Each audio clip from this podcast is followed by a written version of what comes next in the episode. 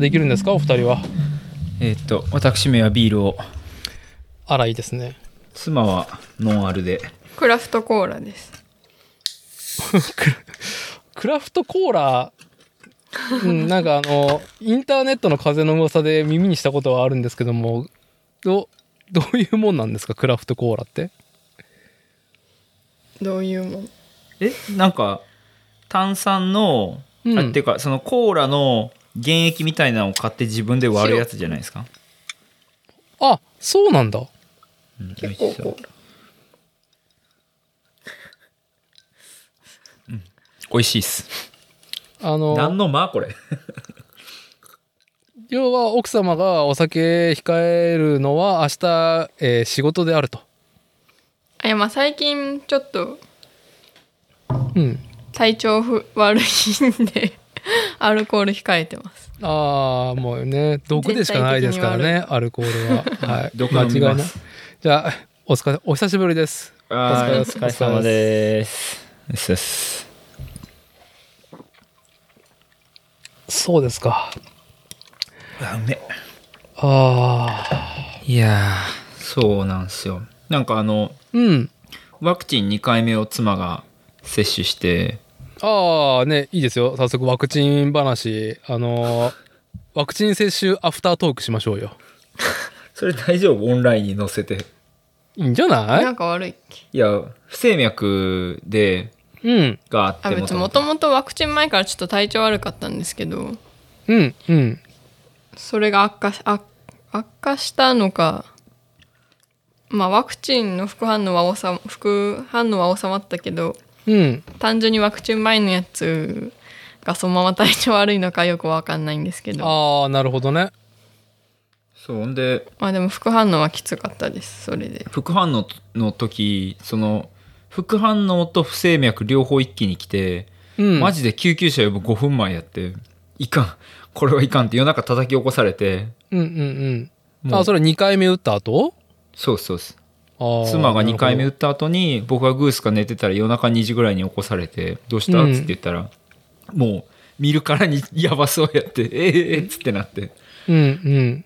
そう。で水取りに行ったりとかダッシュでこうバタバタしながら、うん。いやでもこれはいかんなと思って救急車呼ぶかっつったら収まってきて。っああよかった。ていう状況でしたね。まあね。まあ何かしらね。いろんなそのパターンがあるとは思いますがうーん。そう持病といえばうちの妻はアナフィラキシーを持ってるんですよ。あれあれって持ってるっていうもんなんですか？うーんとアナフィラキシー体質に、うん。まあ、えーもともと先天的に持つ人もいればどちらかって後天的になる方が多いのかな。うちの妻は全然結婚するした後ぐらい30過ぎてから、えーっとまあそもそもあったのか体調もあってなのか知らないけどおそらく鎮痛剤アレルギーを持っていて、いやーマジっすかうん。で、えーっと、まあ、なんだろう。その最初アナフィラキシーが起こったのは、鎮痛剤、まあ女性だからね、まあちょっとしんでえなと思う時に、まあ、まあ服用するのがね、まあ習慣あるとは思うんだけど、はい。飲んで、で、至って、えーっと、全然僕は同席してない友達と会食しに行って、うん。なんかエビかなんかの刺身を食ったら、ん。なんか軽体がだるくなってきてでから体に異変を感じながらそのうち顔がだんだんパンパンに腫れてきてえ？怖えで家に帰ってきて途中で帰ってきたと思ってしんどくなって。うん。でどんどんひどくなっていくから救急車呼んでええ。で最初エビかなとかさ。うん、まあそう思いますよね。でいろいろ診断してもらったらどうやら鎮痛剤鎮痛剤だみたいなことになっていて、だからまあその後出産だったりとか、うん、いろいろちょっとそのねええー病院に行くっていうことに関して、うはい。ん、腰が重くなるというか、配慮すべき点が、まあね、30になってから増えてしまったっていうので、うんだってと当然ね、そういうアナフィラキシー持ってるっていうので、ワクチンに関しては、まあいろんな諸説ね、あの、インターネット頼りあるからさ、インターネット代理ね。うん。で、一応対策もしてあるんだよね。えー接種会場の方も、えー自己申告を、うんそのアナフィラキシーありますとか、アレルギー反応ありますって言ったら、一応、その、なんだろう、注射打った後の経過の確認が、まあ別枠になったりとか、ああ。うん、まあ結果2回とも打って全然大丈夫だったけどね。うんうーん。それはよかった。鎮痛剤ってことは、あれなのかな、ボルタレンとかもダメなんですかね？あボルタレンってそれ鎮痛剤なの？痛み止め？ああ、うん、なるほどな。怖いですね。いや、でも、女性の場合はね、あの、定期的に体調変わるし、んあの、加齢とともにホルモンバランスが変わってく。そうですね。で、ね、どんどんその体質変わっていくって言うじゃなうん。い。で、なんだろう、新しい持病を持ちやすいっていうね、その、なんだろう、うん加齢とともに女性は。そうですか。まあ、とりあえず2回目しんどかったと。はい奥様の方は。はいなるほどね。まあまあ、あの、腰は別になんともなかった。僕はね、1これから回目終わって、まあうん2日目がだいぶ倦怠感がひどかったですけど、うん。別に腕上がらんとかもなかったんですよね。あ、なに、肩パン食らったなっていう。いや、ほぼなかったっすね。えっ、と、ワクチンは、えーどっち？モデルナ？モデルナ。で、まあ腕幹部触ったらそれはちょっと打ったなっていうのが分かる感じはあったんですけど、なんかみんなが言うほど腕上がらへんとかなかったけど、うん。まあ、とりあえず一日だるかったっすね。だるいね。だるくて、僕は一発目はもう、うんなんちゅうの、俺の中の食いしん坊が目覚めたよね。あそんなあお腹空いたんですか？あでも言いますよね結構タイムラインにもうん。ワクチンしたからめっちゃ食欲やばいみたいなそう。人ちらほらいましたお腹が減ってしょうがないよ、みたいな。マジっすか？え、これうんあったかな？全然なかった気がする。はい、私の中のね、食いしん坊が目覚めたのが一発目。二回目は、どうだろう、ワクチン打つ前だっていうので仕事と、なんだろう、うん、筋トレみたいなと、あんま自転車も乗ってたっていうので、ギリギリまで運動してて、おお。その日の朝も確か軽くマウンテンバイクに乗って、昼に打って、うん、なかなか、うん、その後、一週間ぐらい不調だったね。一週間。うん、力仕事はせんようにしとったね。嫌だなちちなみにうちの妻がね、あの、すごく再警戒で1回目も2回目もね、ちょっと、うんまあ、あの、一人で車で病院っていうか、接種会場行かせるのもあれだから、僕が付き添えて行ったぐらいちょっと気をつけてたんだけど、2回目あの人ね、何もなくて、らしいっすね。それ、前回言ってたんでしたっけ？前回だったっけな、うん、あのーなんていうの、あちょっとね、私2回目打ったからみたいなスタンスで布団の中に入って、ずーっと漫画を読んで、ないいな。熱も全く上がらないし、何も倦怠感も出なくて、え、マジっすか？ただうん、何にもなくて、布団から出たら、あの、なんか平気じゃねえかって思われるのは嫌だからっていうので、2日間くらいね、仮病してたかな、あの人。2日目の夕方に、なんともなかったわ、みたいな。いいな。まあでも、あのまあ、しんどくなくても、しんどかったってことで休めるから、これはええわって思ってますけどね。あ ね、はい。完全に休む。む気でいるけどね。休む。いいね、こんな錦の見旗ですよ。あの、いや、ワクチン打ったんで、みたいな。ワクチン打ったんで、辛いわ、みたいな。出してった方がいいと思いますよ。ねはい。あじゃあちょっとね、早速、あの、ワクチンアフタートークでダ話始まってしまいましたけど、ど、導入やりますね。はい。はい。えー本日の日付が2021年9月の12日日曜日時刻の方が20時を回ったところです、えーこちらは作るをテーマに世間話をするポッドキャスト番組作例えー本日はですね私え作例主催伊達剛と、まあお聞きの通り、定例ゲストを迎えての収録会です。自転車スポーツ界隈の好感度ナンバーワンご夫妻、コッシーハコちゃんを迎えての定例ゲスト会です。よろしくお願いします。お願いします。よしよしはい。いいよ。あとは黙らしするだけですよ、2時間。なんかね、思った以上にあの BMX オリンピックいい話があの反響があったので、はい。はい。トーン低めで今日は。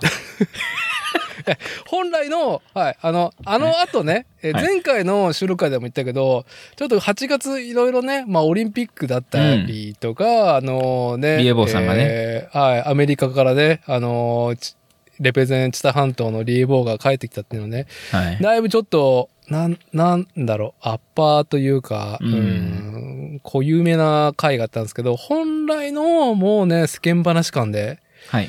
えー、ちょっとね、えー定常運転戻したいっていうところで、えー前回ね、コッシーと撮ったのが、BMX いい話っていうのでね、えーまあ、なんだろう、こう定期的に撮ってるルーチンではなくて、まあ、BMX の、あのーフリースタイルが終わって、まあ、すぐ撮ろうっつってうん。うん。すぐ撮りましたね。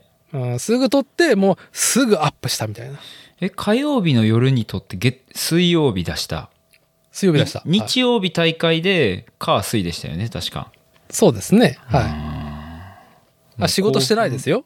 うん、ああ、ワクチン打ったから偉いわーって言って、今日なしなしっつって。まあ、興奮冷めやらぬ状態で、ね。はいやりましたねあーあれは良かったです。本当に。はい。あの、いおそらくだけど、いサウンドクラウンドだけの、まあ、この基本的に、えー作例をアップロードしてるプラットフォームだけ追うと、過去最高か、最高の、えー聴取回数です。えー、すごい。はい。はい。ありがとうございますっていう。オリンピックってすごいねって。うん、まあまあ、そうですね。一個それ、紐付けのうん波動の話があるんですけど、いいですかね？あらね、あのと、越山さんといえば BMX と、あとは宇宙の法則、波動とともにね、あの、歩んできた人生っていうところで、はい、あの、波動ね、まあ、詳しいことを説明しなくても、このエピソード聞くだけで、うんあ、波動ってそういうことですかって感じると思いますね。あの、波動の話よろしくお願いします。まあ、あの、オリンピック会がありまして、まあ、オリンピック見て、リムも頑張ってたし、年男も良かったし、よかったね。これはもう、おじさん、僕もこう、やったらなあかんなと。はい。ね。強い思いをこう胸に、えーはい尼崎からの名古屋の方に向かいまして、ええ名古屋にあの、ジャンプの練習できる、あの、スポンジに飛び込める、こう、スポンジプールなるセクションが、うん。あを置いているスケートパークがあるんですよね。ハイファイブっていう。はい。あの、名古屋市の隣の、うん、愛西市か、何市っつうの？甘、甘市だったっけ？甘市、甘市、そうです。甘市かな、うんはい。で、年を、その前回のあの BMX のエピソードでも出てきた年をのホームスケートパークで、うんで実際行った年を見たんですよ。で、よかった写真送ってくれましたね。あそうはいですそうです。いやー、よかったよ、つって。まあちょっと、この作例の話もしながら、うん。もう俺、バックフリップやってくるから、ちょっとやり方教えてくれ、とかつって、ちょっとこアドバイスを、あのはい。補足すると、越山さんはバックフリップするようなキャラクター性のライドではないからね。どちらか、どちらかっつうとね。はい。はい。はい。まあでも、当てられて五輪に、バックフリップ俺もっつって。はい。で、まあ、あのー気が済むまでやろうと思って1日目行って、うん。何回ぐらい回ったんやろスポンジで多分、よ50回ぐらい回って、回ったね。うん。で、あんま納得いかんかったんですよね。これで、ジャンランでやると、多分怪我するなと思って。その日やらんくて、まあまあ、つって、時間も時間なんで、つって、一回帰ったんですよ。関う西に。ん。で、もう一回、もう一回行こうっつって、次の日、もう一回、あの、伊勢湾岸道をバーンっつって。急、急遽っていうか、まあ、うんと、1日目は納得いかなくて、はい。まあ、翌日も空いてるからっつって、また、高速飛ばしてね、尼崎、兵庫からうん愛知県に、またハイファイブに、スケートパークに行ってっていう。そう。で、結構いい感じだったんですよ。まあ、年男にも教えてもらったっていうのもあったんで、うん。結構綺麗に回れるようになって、でも、あと3回納得がいく回り方ができたら、ジャンランでやろうっつって、その日も多分4、50回スポンジで回ってて、よしよしっつって。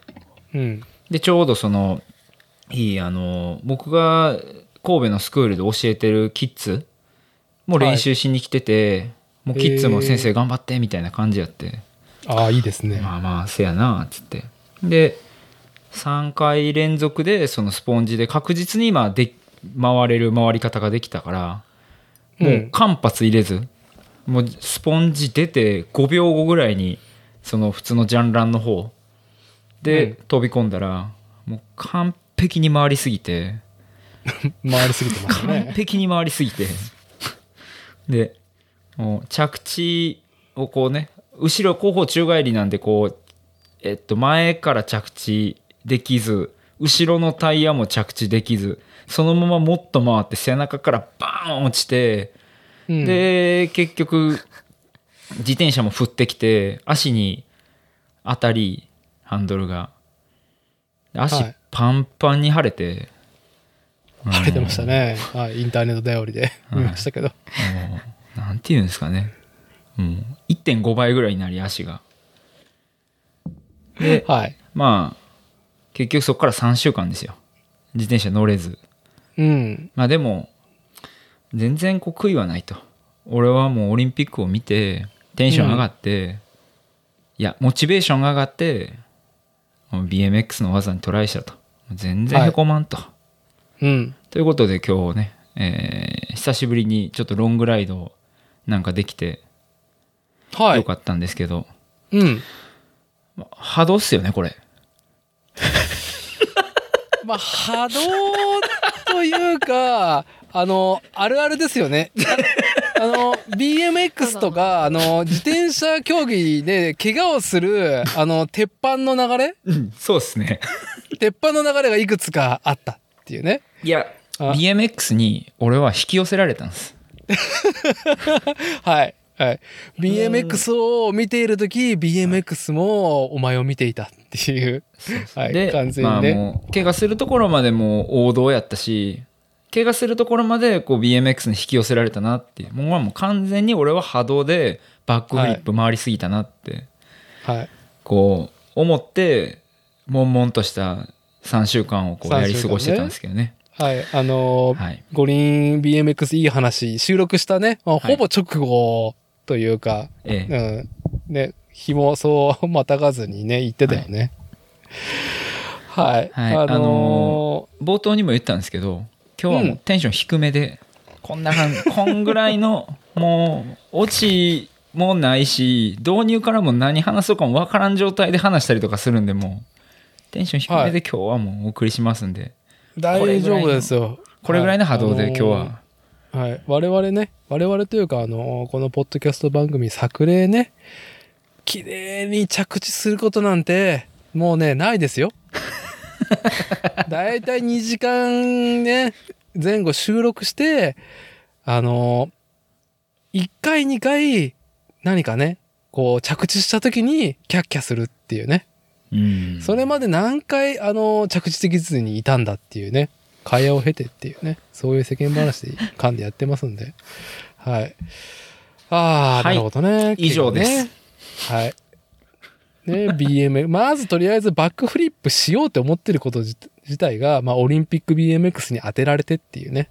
まあねいやでもテンション上がるっすねやっぱまああんだけこうすごいの見せられたらはい。やりたなるわっていうねそう。まあ僕もちなみに怪我してね、あのー あの収録会を終わった後に、まだね、胸が痛いんですけど、あの、腰みたいに、まあ非常に、まあ話し映えがするような、まあ挑戦的なね、バックフリップ、こう、ジャンランで後方宙返りとかではなくて、至って、うちの庭の小さな、小さなパンプトラック、プチパンプトラックで、ああ、もうなんか俺乗ってないじゃんって。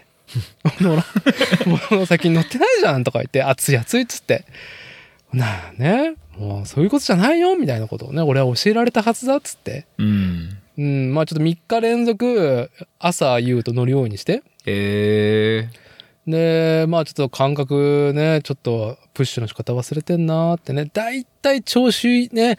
ああ、いい加速。ああ、いいね。ああ、いいよ、いいよ。リップ蹴れるようになったみたいな。ってなると、その直後に怪我をするんですよね。ー、波動っす。完全に波動っす。はい。あの、ね、よしって言ったら、もうすでに、あの、僕がよしって、こう、体だけが飛ばされてたっていうね。あるある。はい。はい本当にね。まだね、まだ。コッシーだってもう全然、あれでしょ？今日ライドに行くぐらい、えーなんだろう、うん違和感が残ってるなぐらいなの？その、ハンドルバー打ち付けた、腫れた。そうですね。あの、ちょっと段、高い段差の階段は辛いかなぐらい。まあでも日常生活は普通に送れるレベルになったんで、なるほど。まあよかったなっていう。なるほど。はい。はい。じゃあですね。まあちょっとね、今日は、まあね、今日はどうしようか、みたいなこともこともね、あの、今朝からちょっとやりとりしてるぐらいで、えー本日の作例収録会、僕がね、個人的にコッシーに、こう、伺いたいっていうことがあって、あの、文化の秋ですよ。うん文化の秋来ましたねってことで、文化の秋特集、文章をまとめる、文章をまとめ上げるガッツがね、私もうなくなってんなってね、あ、文字ですか？文字です。はい。っい。ていうのがあって、文章書き上げ、モチベーションアップ方法をね、コッシーに伺いたいなっていうのが一個、あのトピックあるんですけども、うんうん。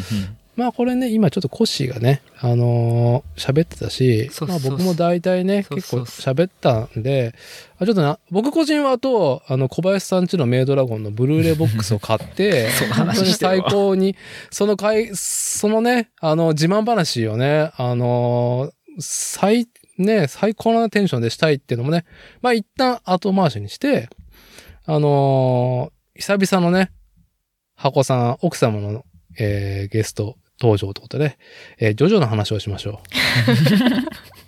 う。はいいいぞ。いいぞ、ジョジョ。来ましたね。またあの、ジョジョの奇妙な冒険シーズンがまたやってきましたね。あそっかあの6部の予告出てから初めて初めて喋るんですねうん。あ今日、そうです。はい。アマプラで出てましたね。CM。あああアマプラでも全部、全部全部ですか？5部まで？見れるようになってますよアマプラ、全部ああ、うそうなんだ。ネットフリックスはずーっとね、えっ、と、ジョジョの奇妙な冒険の、えーパート1、第1部から第5部までね、えーアニメの方ができてまして、原作漫画の方が、あれ、ジョジョリオンが第何部なんだ？もえーう、もうなんかね、8? 9?8?8 ね最近ね、ね、あの、どうも最終回を迎えたらしい。終わったらしいですね。え？え？え？あ、漫画の方は？うん。漫画の方の8部が。でもなんか、さっきもその話、妻としてたんですけど、はい。9作る？そうなんか一応9あるよみたいな感じで。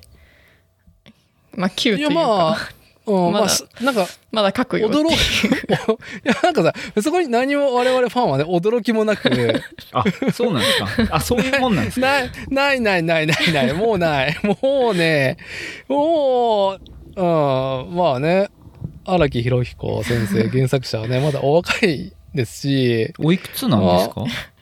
えでもか還60暦迎え還暦。迎えて61か？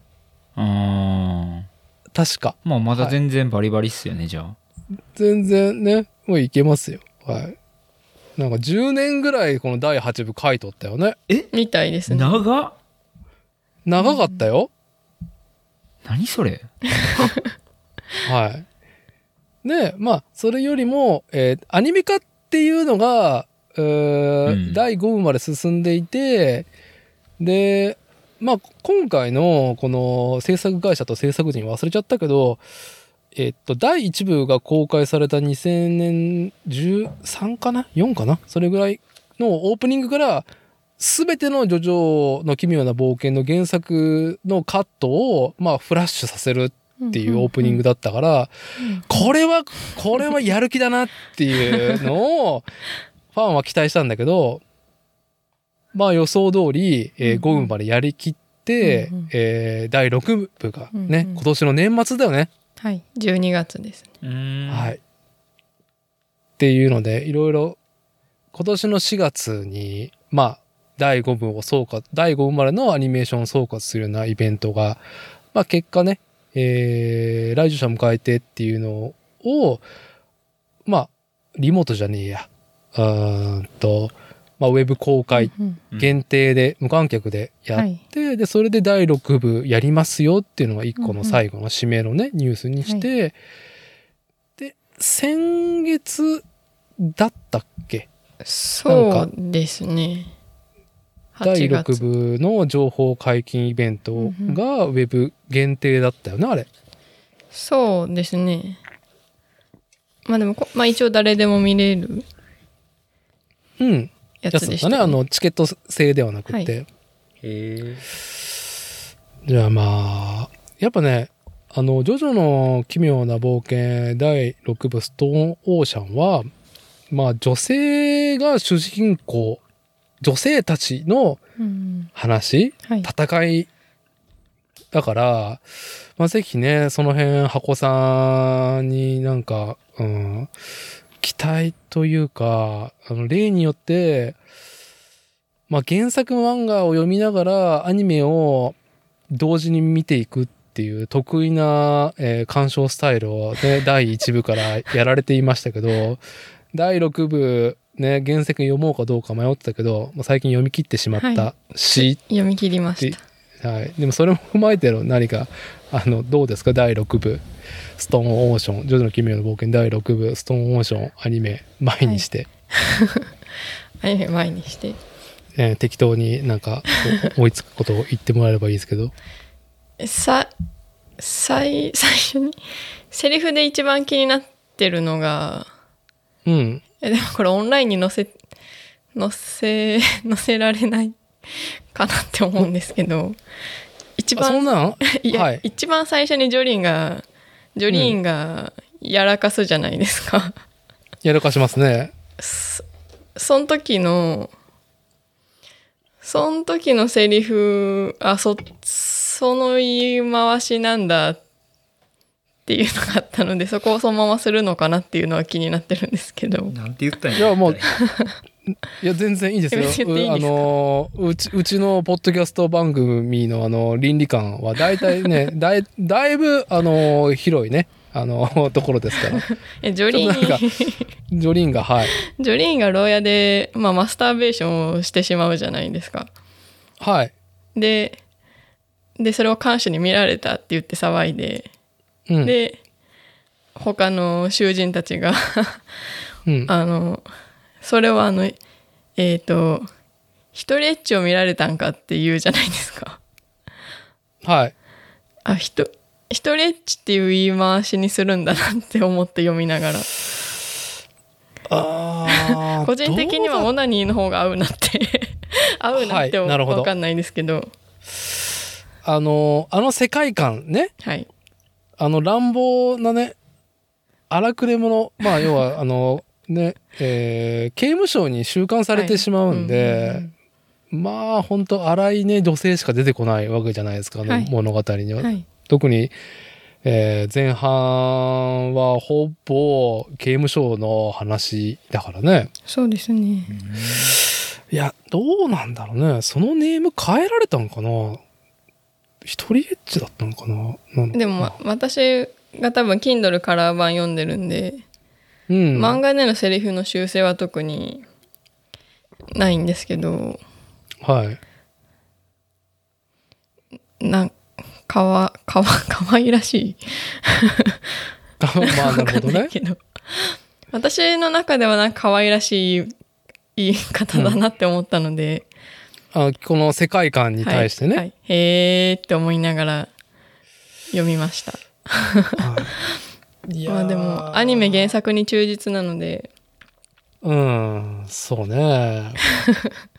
まあ多分今、例えば箱さんが、えー懸念された、えー一人エッチっていうそのセリフをこのまま行くのかどうかっていう回が 本当にあのね、ジョジョファンだけで構成された制作陣はね、はい。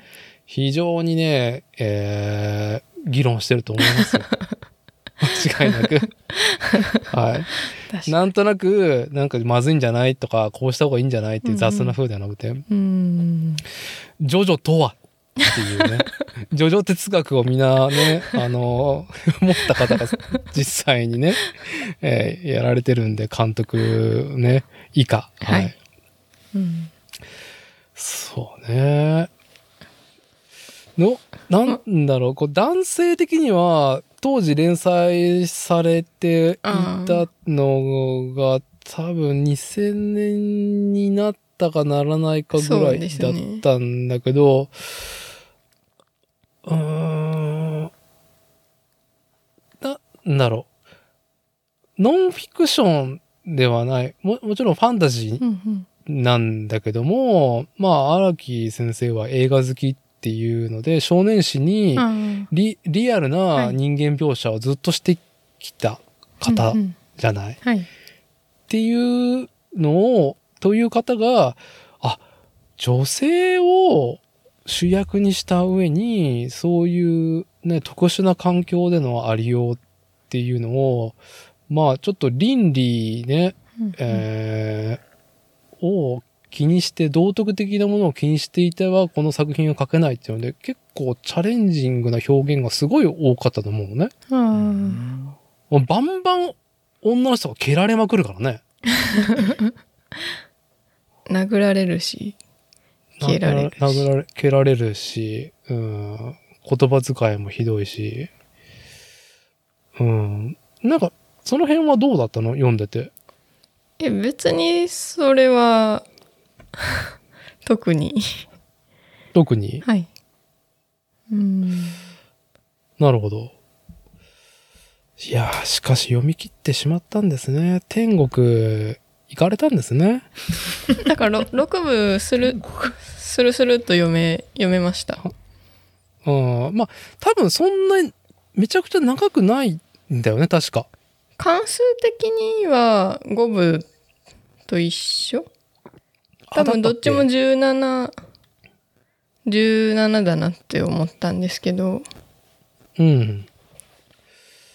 いや、まあなんか、どうでしたあの、なんだろう。もうもうね、まあ、12月ね、今年の12月に、まあアニメ公開っていう作品のネタバレするのはどうなんだっていうね、あの配慮を考えても、いや、原作もう20年前に終わってるからっていう、アニメと漫画のその原作と、あの、うん。その本編のは結構忠実なんですか？それとも意外と違ったりするんですか？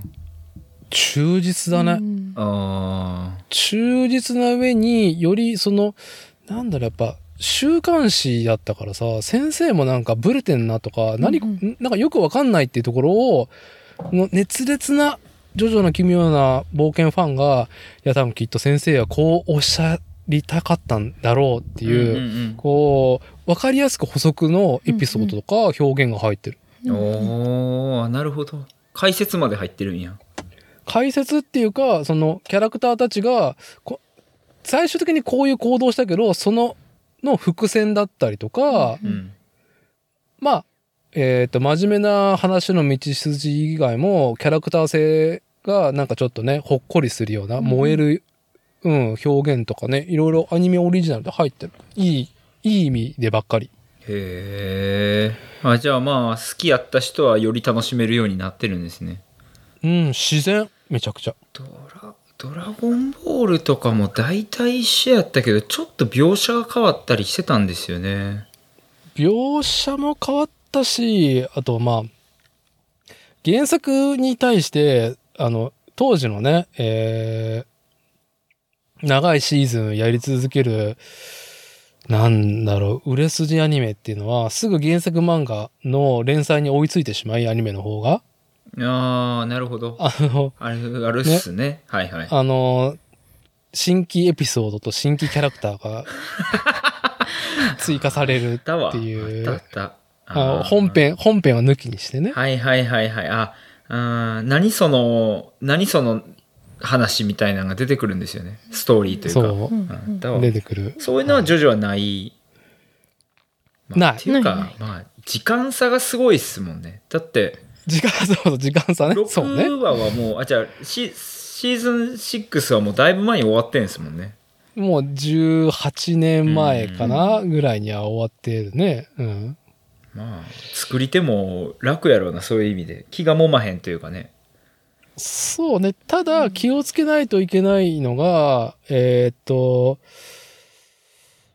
うーん人気作品だからゆえなんだけど、えーアニメーション化においては一番最初にスターダスト・クルセイダーズって一番ジョジョを人気のきっかけになったね、ジョジョの奇妙な冒険、人気のきっかけになった第3部っていうのがあって、スタンドっていう能力がね、うん。初めてできた作品が OVA、オリジナルビデオになって、90年代かなうーん、2回なってんだよね。最初、多くの、うん、大筋で一番盛り上がるところまでやって、ディオの決戦まで。で、その後、前半の、なんだろう、うんスタンド戦を描いたっていう2回やったんだけど、それが、あーイスラム圏の、なんかどっかの教会にね、ちょっと訴えられて。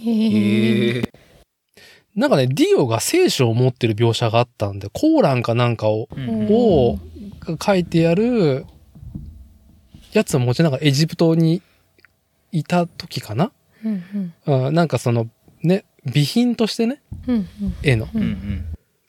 だから、アラブ語わからないのになんかそういう風なものを書いてしまったら、イスラム教的には非常に NG なものが書いてあったらしくて、ああ、なるほど。で、それが吸血鬼うん人間、人ならざるものが手にしていて、世界の征服っていうことを語ってること自体が非常な冒涜だっていうのね。うんあれなかったことにされてるんだよね、OVA って。へえうんだから、あれはもう、それ以降、サブスクにももちろん今のご時世上がってこないし。クオリティ高かったんだけどね。ねえ、それダーティは何で見たんですか？それこそビデオレンタル。ああ、なるほどな。うん、当時は。うん、いいクオリティだったんですけど、まあそれを経て、だから、なんだろう、そういうのを配慮はするけど、荒木先生、原作者の描きたいもの、あとは荒木節を、まあ出してくるんだろうねうんっていう。なるほどね。そうか。まあ原作、原作読み切ったわけですね。すごい、うん、なんか最初はそのまあ終わっ天国い天国行っちゃうし。手がいっちゃうし、はい。いろいろ気が重くなるかなって思ったんですけど、うん。でね流れも分かりにくいとことかなかったし。そうね。うんなんかはい。予想よりサクサクいい意味でサクサクっと読めてすっきりしましたでね最後もすすっきりして感動して終わりましたああ、それはあるかもね。あの、やっぱ少年誌だからさ、途中でその編集者とか、社の方針とか人気投票でさ、やっぱ圧をかけられるっていうね、そんなね、噂があるじゃないですか。はいはい、方向性でね。まあ、スタンドが出たきっかけも先生言ってたけど、やっぱりなんか波紋じゃないもんないですかって言われたから、そうっていうね露骨に言われたからスタンドで出てきてるっていう経緯もある。でも、確か第5部が終わった後に一旦休止期間があるんだよね。もうだから、ある意味地位を完全に得てる先生が、ジョジョをまた、あ雰囲気をちょっと変えて、うんうん、望んでいて、準備期間もあったし、もうそもそもこの話をこういう風に書き切ろうっていう風に完成されたものだったような感じがした、当時読んでて。なんか途中でこれいるかとかさ、うん。っていうのは、逆に余分がなかったよね、あれ。なんかいい意味で週刊誌っぽくなかったというか、うーん。はい。うん。なんか、もう今時の、んなんだろうね、えーっと、こう、ドラマとか、まあ、ずっと展開が続いていくというか、うんうんはいまあね、僕はちょっと当時読んでて、あの、その萌えとしてはさ、い、一旦終わった話の、まあ、第3部っていうね、えースターダスト・クルセイダーズっていう素晴らしい作品のインパクトがあって、まあ、だいぶね、えー連載自体、話自体も時を経ている中で、また面々がさ、出てくるわけじゃん。はい。うん、もう、ジョー太郎とディオっていうのが、こう、絵で出ただけでも、もうありが、ありがてえな。ありがてえなっていうのと、先生がめちゃくちゃ絵が上手くなったって感じた。絵は確かに。うん。そうですか。いや、まあね、楽しみですね。まあ僕はちょっと最後ね、本当にあの、なんだろう、新月と、はいあと砂浜のあたりの、うんうんあの辺の絵が神がかってるなと思ってるんで、うんうんあの、非常にアニメの方楽しみだなっていうので、伊達さんはそのアニメじゃないや、うん漫画の方は8部まで全部読み切ってるんですか？え？ジョジョリオンは降りてる。降りてる。どういうこと？ジョジョリオンとは？ジョジョリオンがまあ一応8部のこと。あそうなんやはい。エステールボールランは、見た。あ何回も読んーだ。あそれは 7? 7、うん。うん7部面白そう。7もお面白いですね。はい。うん8は、すごいですね。まあ、第1話で、あの、主人公の女の子が全裸の男の子を発見して、最後が、この人、金玉が3つある。っていう。で、うん下品って、えっ？てなるっていう、あの、読んでる方も、えっ？て、な、なんなのこの話っていうね。金玉3つの話もちゃんと回収されたんですかね？知らない、僕は全然。全然、もう、はい。ね。いや、まあね、僕はね、ジョジョの奇妙な傍観うんと、うん、やっぱり何回もちょっと読めねえなってなっては、後からまた読み直して、やっぱ面白いなっていうのを繰り返し、何回も繰り返してるから、うんまあ、ジョジョリオンもね、まあなんか、はい。まあ、なると思いますよ、アニメ。いずれ。あ、6部のアニメのオープニングは、どこが制作するんかなっていうのは気になってるんですけど。あー、どんなノリになるんだろうね。一部、二部、神風動画で、え、うん三あ、じゃあ3部まで神風動画で、4号は、えっ、と、なんだっけ？もう、その頼まずにうん。そうね。作っだいぶたそう。なので、4の後半と5部はめちゃくちゃスタイリッシュだったもんね。そうですね。でもまあ一部のそのオープニングの あれがあるんで、6部も神風動画をちょっと期待してるんですけど、期待すると。う んどうかなっていう。そのじゃあ作ってるところによってだいぶクオリティが変わる？ってこと？うーん、芸風が違うって言った方がいい。あれ、神風動画のあの、ジョジョのオープニングは、こう、箱さんは、な、なんなんですか？あれ、ね、ど、何がいいんですか？まあ、なんとなくわかるけど。何がいい？何がいい？うん。癖が強いよね。うーん、まあ、な、何か、まあでもす好きなんだなって。好きなんだな好きなんだなっていう。いや別にそんな、どこの制作会社の動きがとかアニメーションがとかは全然わかんないんですけど、はい。まあでも、1、2、3のオープニングは全部好きだったし、うん。よ別4号が、4号が好きじゃないとかでは全然ないんですけど、ちょっともう一回だけ見たいなっていうのは、なんとなくあります。なるほど。ジョジョのオープニング神風動画さんでやってほしいなっていう。はいなるほどね。あのー、6部のアニメ化の情報解禁配信イベントで、まあ、一番フューチャーされたのが声優陣だったと思うんですけど、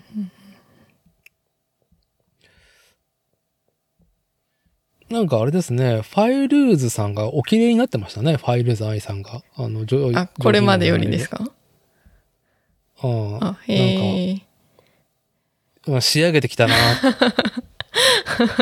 あファイルーズさんちょっと仕上げてきたなっていう。絞ってきたな試合を前にみたいな。そうそうそう。なんかね、今年の4月にやったあの、ゴム丸のファンイベントで、あなんか、スペシャルゲストで終盤出てきたじゃん。はいファイルーズ愛さん、うんうん6部アニメ化ね、はい発表した直後にね。で、ジョリーンをやられる声優ってことで。まあなんか若さが溢れるパンパンぶりだったんですけど、僕ーのあ、でも確かにそう言われてみれば、そうですね。なが、はい。まあ、ちょっと本編始めるっていう上でいろんなね、あの、声優だけの仕事以外もありそうな感じなんで、うんまあ、ね、ちょっと、ストーリー持ちすぎだからね、あの人、ファイルーズ愛さん。あの、やりすぎじゃないですか。エジプト生まれ？そうですね。エジプト人とのハーフ、ハーフうんハーフでエジプトに言われて、で、なんか小さい頃に日本にね、はい。うーんと、まあ、移住転入してきて学校で、まあ、クラスのね、日本人のクラスうんうん。に馴染めなかったっていう中で、うんうん。その時にね、あの、連載されていたかどうかなのかが、ジョジョの奇妙な冒険6部スター、ストーンオーシャン、はい。の主人公のジョリーンを見て、それになんか救われてきたっていうストーリー持ってるじゃないですか。うん。うんまあ、エジプト人とのハーフってね、まあ、ジョジョの3部舞台になったとかさ、うん。ね。いろいろすごいですよね。いろいろね、もうなんか、もうストーリーね、もう持ってる、うん、だいぶ持ってるなっていう中で、まあでもキャリアとしてはね、プリキュアやられたりとかっていうので、はい。ね、あの3人とも、僕プリプリキュアシリーズは見てないんですけど、3人ともね、メインの、はい。あの、エルメスと、フーファイターズと、うんうん。まあ、ジョリーン3人は、プリキュアの声優やられたらしくて、はいプリキュアやってたね。日朝で活躍した声優さんが刑務所に入って、この、このビチクソが、みたいな、唾ペッて吐くようなことをやるかと思うと、ああ、プリキュア見てたら、なんか感無量なところがあったんだろうなっていう。まあ、あとはあれですよね。エルメスの声優さんが、あれですよね。小林さんちのメイドラゴンの小林さんだっていうね。それがめっちゃ面白い。あと、後から気づいて。は いそういえばみたいな。小林さあとんあのあれもそうやったんやえーっとえ何だっけ映像系には手を出すのあのあの人誰ああ、えーっと、あの人ね、長身の人ね。ああの、最高の金マンね。そうです金森さんだ。金森さん金森氏。も小林さんなんやなって思ってちょっと面白くなりました、おだいぶ面白いですね。はい。信頼感パないなっていう。そうなんですよ全然キャラ違うけどすげえ合っててへえって思ってそう。全員ね、えーっと、映像系の金森氏も、うん小林さんちのメイドラゴンの、まあ、メインの小林さんも、まあ、まだちょっと声優でのその演技見てないけど、ジョジョの奇妙なもん第6部ストーン社のエルメス・コステロだったっけな、うん。まあなんか犯罪者の女性ですよね、言ってしまうと。えー、あーでもできそうだわまあみんな、まあみんな犯罪者なんで。できそうだわうんでもちょっと姉御肌なんだよね。はい確か僕の薄、姉御肌な感じなんですよ。あの、マッチング感がね、もう、半端ないなって、えっと、田村、田村睦美さんだ。ああ、そうですね。なんかああいうちょっとこう声のトーンが低い女優あの声優さんもうん。やっぱ需要あんねんなーってこういや小林さんの声を聞いて思いましたね、ああってうーん。そうね。小林さんの話をね、続けたい気持ちをぐっと抑えて、えーっと、ジョジョジョでなんか、あの、言い放っておくことは奥様、他には何か。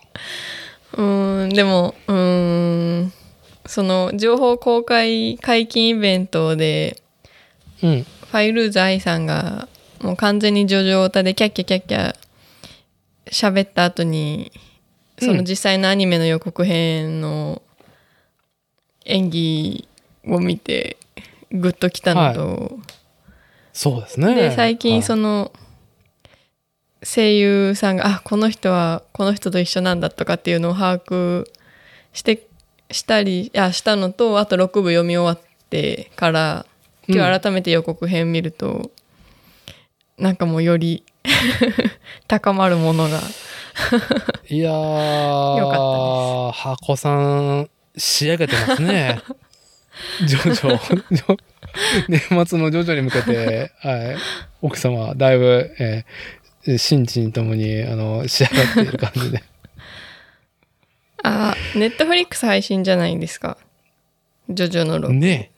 で、はい。ネットフリックス契約してくれたのコッシーなんですけど、まあ、うんそのなんかネットフリックスから先行独占で配信するって書いてあったんで、うん今までで一番ネットフリックス契約してくれてよかったなって思いました。どういたしまして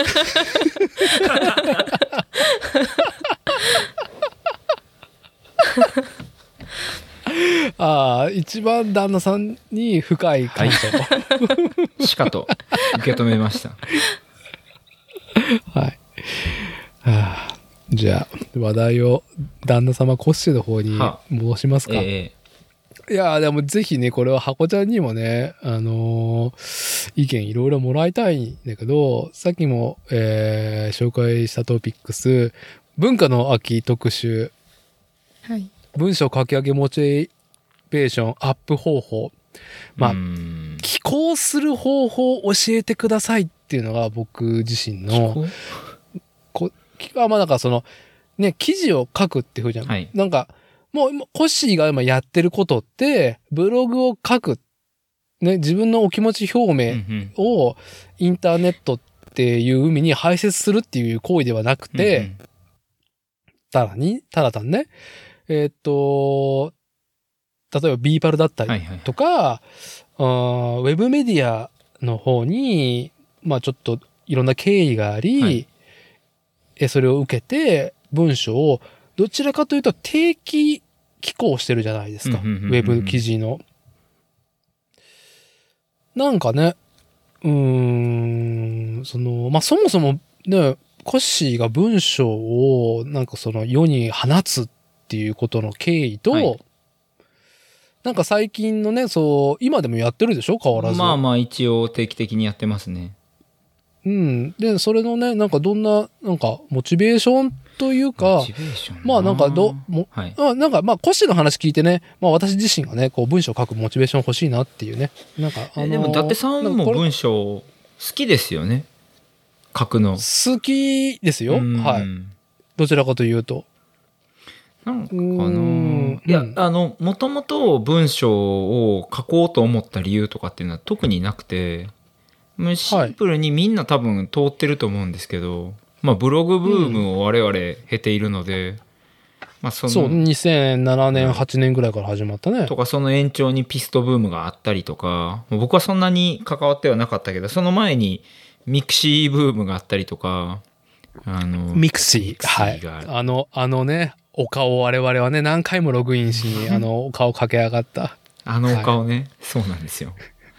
で、はいなんかその、えーっと、僕の僕が今35ですけど僕らの世代ってまあインターネットがこうどんどん成長してきたところをこう見守ってた世代なのでインターネットに自分がこう関わろうと思ってやっぱ文字書けないとダメよねっていうのは絶対あったじゃないですか、そうで文脈として。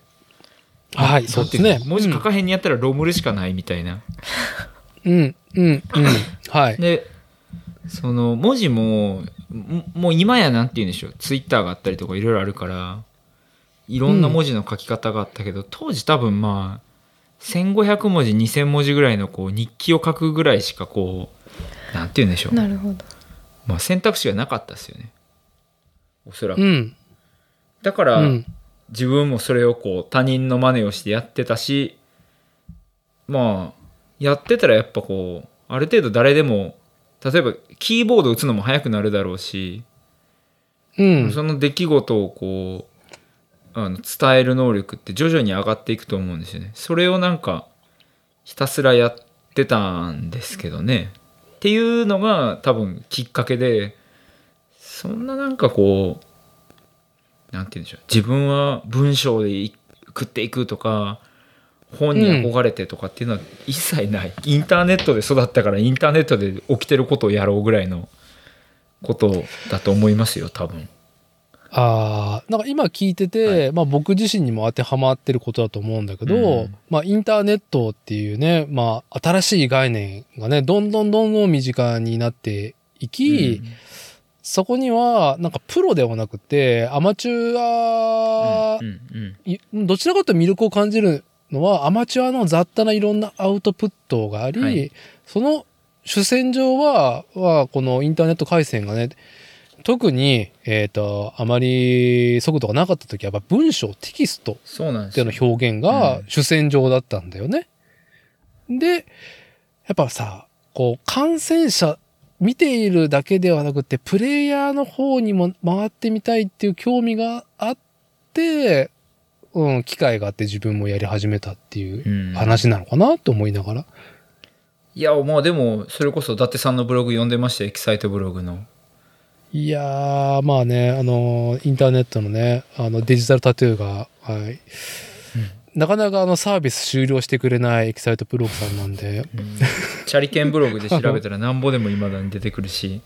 あの、はい。それこそあの以前これって波動ですかねっていう話で、うん。あのあれ大麻で捕まっちゃった DJ の方高野政所さんあですね。そうですね、はい。その話をあれ？とかって思って検索したらダーティのブログ普通に出てきましたからね。別にダーティの名前入れてないのに出てきたっていう。あああの まあ、エキサイトブログのね、インターネットに対する、まあ、なかなかあの設計がよくできてるなっていうことでもあるとは思うんだけど。波動をビシビシ感じましたよその時に。うんここでダーティーやっぱり出てくんねんなってこう検索したらっていう そうか。ち、ちなみに、箱ちゃんもさ、やっぱブログを、えっと、どうだろう。初めてゲストで出てもらった時に話題になったのか、なんか、高校生の時クラスで ブログを作っていたっていうのから、経て、えっ、と、成人を迎えてからはい。なのか？ブログを、また個人ブログを始めたっていう。あ、そう。まあ、それは自転車乗り始めてから、うん。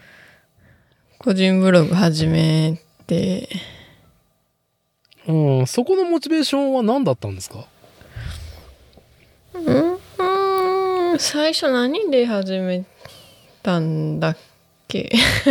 なんか書きたいなって思ったからなのか、うん。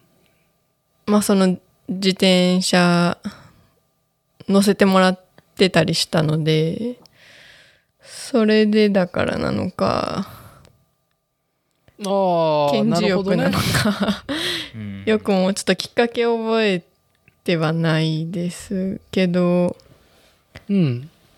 か書くのは多分まあうまい下手とかじゃなくて書くのは別嫌いじゃないのでうん。今はもう何も更新してないですけどはい。紙に日記みたいなのは書いててあ、今ですか？いやでもそれも1ヶ月ぐらいもうたなんかやってへんの？か いやなんか体調なんか体調の記録とかも書いてたんですけど、はい、はい。でも逆にはい体調悪すぎて なんか悪い時こそ書け あの、書きたく体調ない悪すぎて、その、いや、いや、それね、わかる。それはわかるわ。いや、う僕も、えーっと、体重のレコードと、あとはその、例えばランニングした時の記録だったりとか、なんか懸垂やったかどうかとか、酒飲んだかどうかうんうんうんうとん、その一日をた、うんうん超短文でまとめることをやってたのね。は3、4年やってるんだけど、うんうんもうね、えっ、と、今年の初め、どうだろうな、しもうなんかね、暑くなって酒がやめれなく なって、酒を飲んでないレコードをしたいところを酒を飲んでるレコードしかなくなってきて、もうなんかね、はい。ね、なんかね、もう自転車もこけるし、ってで、なんかね、そういう、ポジティブなね、そのすごく自分がトレーニングできてるとか、なんか、こう、上向きな状態だったらね、そういう健康管理って前向きに捉えれる、ね、書き上げれるけど、調子悪い時になんかまあいいや、みたいな。うん調子悪いですって思って。そうなんかそんな時こそ体調は書くべきいやそらそうやろなんだけど本来ね、あの、その客観視する時にはね、特に悪い時をより書くべきだでもなんかチェックとその日々のはい。なんか書きたいことがセットだったから逆にもう毎日、なんかもう書きたいことが体調悪い以外になくて。逆にそれで書かなくなってしまったとテンション下いうかがるよな普通に。その前はまあうん悪くても書いてたんですけど。うん。でまあそれ以前は結構書いたら意外と A4、A4 じゃないな。ルーズリーフだから B4? うん、B4、B4 か B5? ノート。B4? うん B41 枚とか普通に埋まるぐらい、なんか取り留めもないことをわーって書い書けてたんで、いやー、もう大事ですよ。アナログで書き上げることはね、本当に、あの、書かないと、どんどん字がね、もう、なんか、幼児化してくるんでね。ほんうん、はい。そうですか。ちなみに、あこちゃんはまた、そういう何かね、まあ別に、えーっと、インターネットに公開するしないは抜きにして、またね、健康管理も含めて、また文章書きたいなっていう、なんか、こう、なんか、もやもやっとしてるものがあるんですか？うん、でも、うーん、めっちゃ書いてる時は、でもな、うーん、なんかモヤモヤがあるから書い、まあモヤモヤも書いてたけど、でも普通になんかいいこととかうん。も書いてて、まあでも確かにちょっと、その、はい。なんか頭のもやがね、はい。頭の整理もあるし、頭かららもう出し、出したいこととかもはい。書いてたと思います。うん。うん。いや、まあ、すごく健全な行いだと思うし、うん。まあそれこそうもやもや、ジョジョジョが良かったとかも、今日はジョジョを見ましたあみたいな。いい、いいですね。感じです。そう。やっぱ、なんか文章を書くっていうのは、まあ、ある意味、えっ、と、ランニングするのと同じぐらい、脳みその何かの、うん、いい、ね、あの、エクササイズだとは思っていて、まあ、ただ、このポッドキャストを始める一番最初の僕自身のきっかけが、なんか文章を書くっていうガッツがなくなってるのを知ったから、うん。うん、まあ、これやってもなっていうので、ポッドキャストっていう、なんかアウトプットの仕切り直し、うんうんうんまあちょっと、自分自身にもたらせる左右がやっぱり文章を書き上げるのと、自分の喋ったことをアップするのはまた違うなっていうのもあるんだけども、ただ、いや、文章を書けないっていうのがね、なんかちょっと引っかかってた。うん、引っかかってるんですよ、僕自身もね。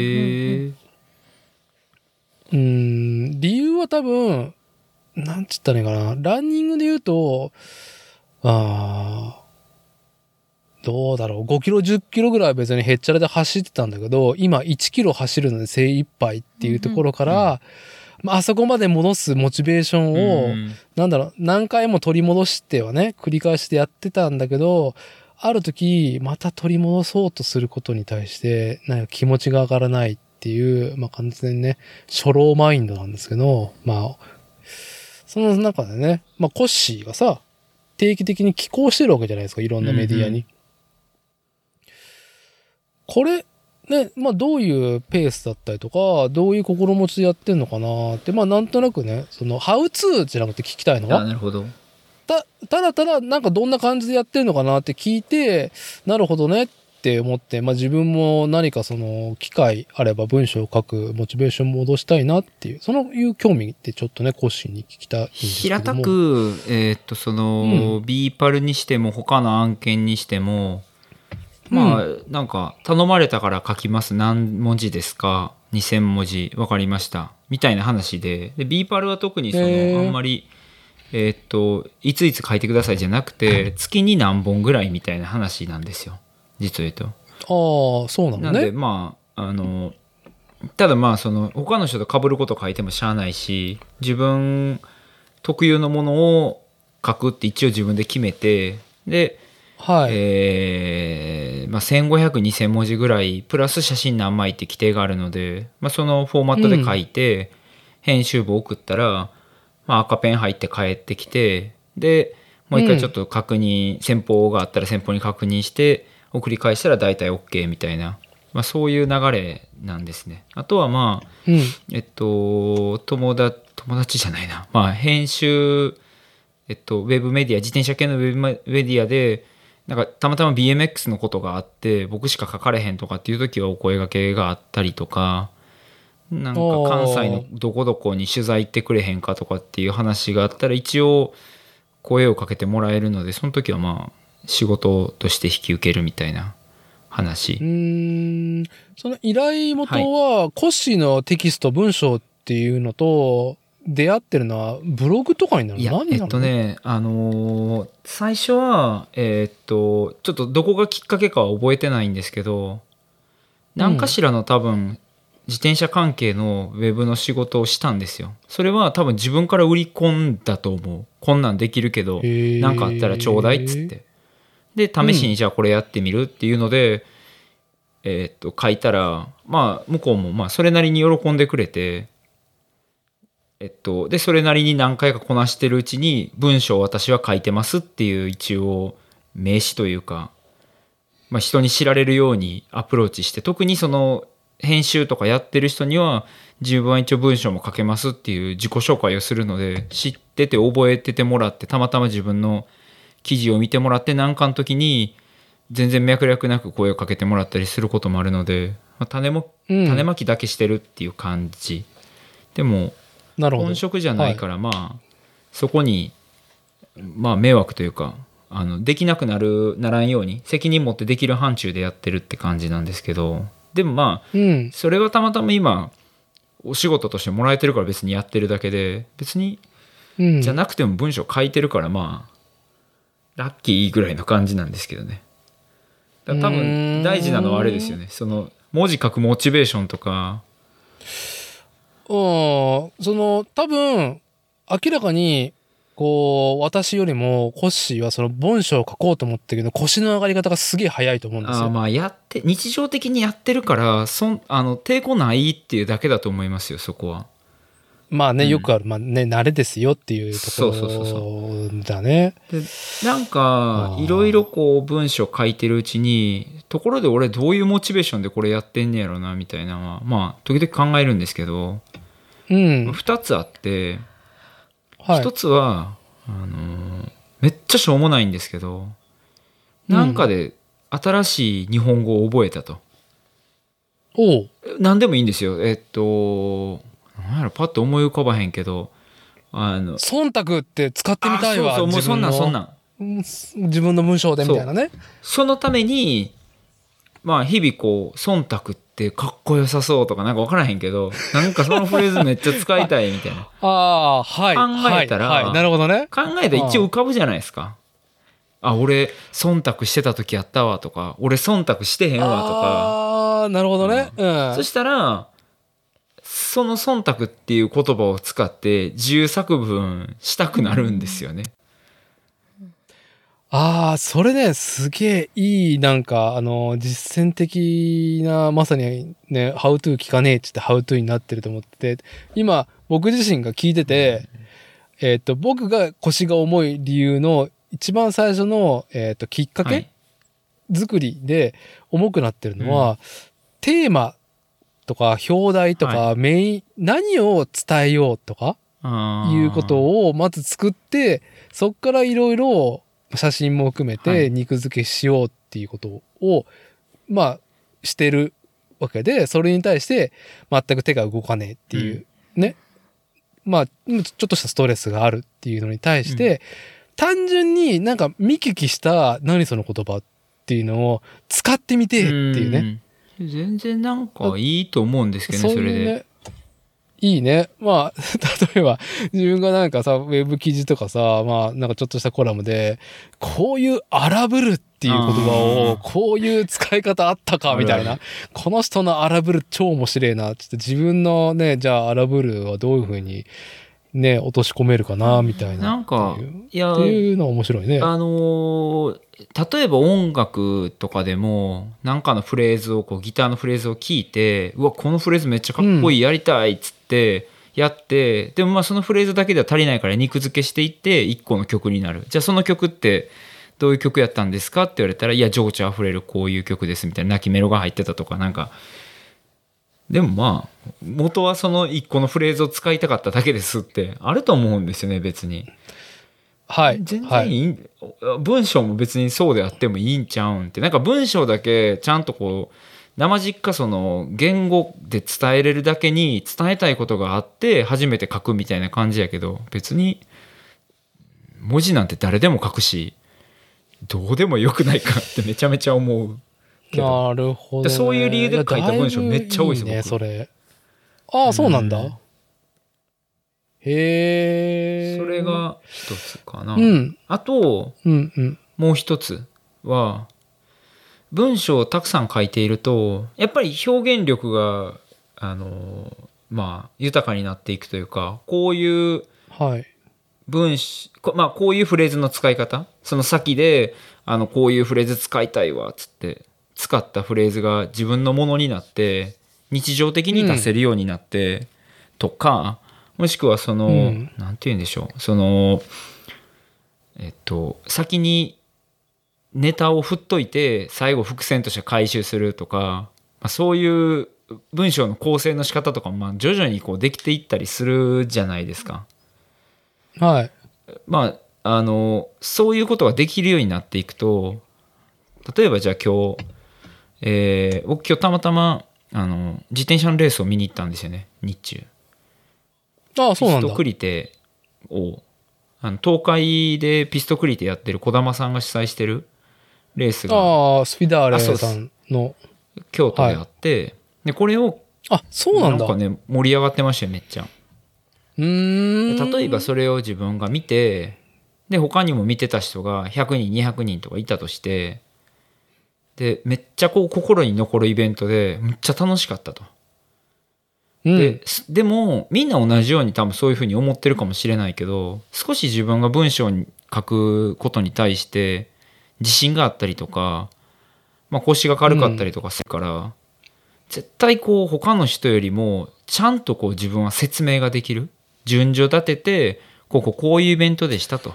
で、えっとはいこういう盛り上がりポイントがあって、こういうオチがありましたみたいなのをあの簡潔に述べられるなっていうふうに自分で思っていて。ああ、今ね、あの、僕自身のものなのか、当時、だいぶ前ね、まだコッシーがうん。豊田市にいる時に一緒に酒飲んでて、コッシーが言ってた言葉なのかわかんないんだけど、それ完全に反骨精神というか、こう、誰かが何かをその文章化するときに、ちゃうねんこういうことがないねんっていうことをね、もう全然見てないっていう。何を、何を見て書いとるんだこいつはっていう、なんか、あの、そうじゃないっていう憤りを、じゃあ誰が伝えるんだって言ったら、もう俺が伝えるしかないだろう。それ多分ね、あれでしょ。エンジョイやった理由やと思う。エンジョイやった理由は、はい。クソみたいな BMX の大会がはびこってて、うん。で、まあ、楽しいからいいよ、集まったら楽しいし、みんな。でも、俺がやりたい、俺が出たいコンテストは、ちゃんとジャッジされて、ちゃんとお行儀よくやって、時間遵守で、でイベントとしてちゃんとこう、成り立ってるものにしたいなって思ってて、で、うん。すごい嫌な思いもした覚えがあったから、だから俺しかできひんから俺がやんねんっつって、多分エンジョイやったんやと思うんですよ。そその話は多分ダーティーにめっちゃしたと思う。はい。はい。まあ、でもまさに同じことで、うん。同じことですね。うん。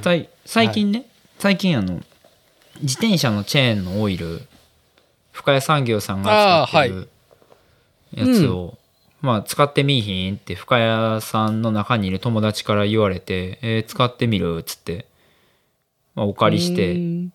自分のチェーンに施工してみたらもうお世辞抜きで めちゃめちゃ良かったんですよ。嘘でしょっていうぐらい良くて。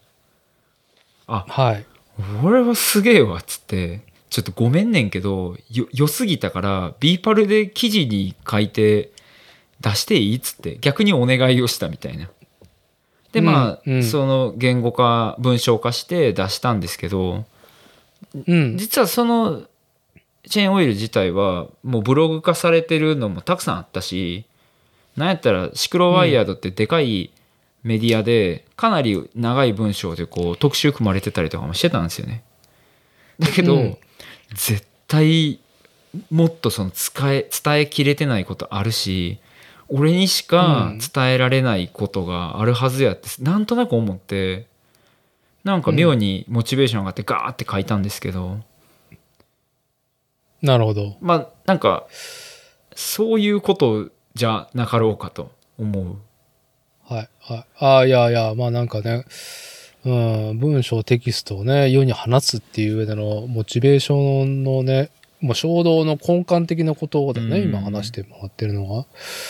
ああ、まあでも確かにそうだね。まあでも、もう一個言うと、インターネットっていう道具を使う上で、うん、それをしないでどうするっていうところでもあるなって今うん思ったんだけど、ね、インターネットっていうものに、概念にさ、こう出会ってさ、多分この、そのことに多分出会ってると思うんだよ。そのね、うーんと、同時は言語化できなかったんだけど、めちゃくちゃみんな俺しか分かってないっていうことをテキスト化してたと思うし、それは知識だったりとか、経験だったりとか、えーっと、体制、えー大きなメディアが言ってないこととか、同じ、えー事項ものでも、うーんと、俺にしかこれは言えないってことがいっぱいなんかこう目にしてきた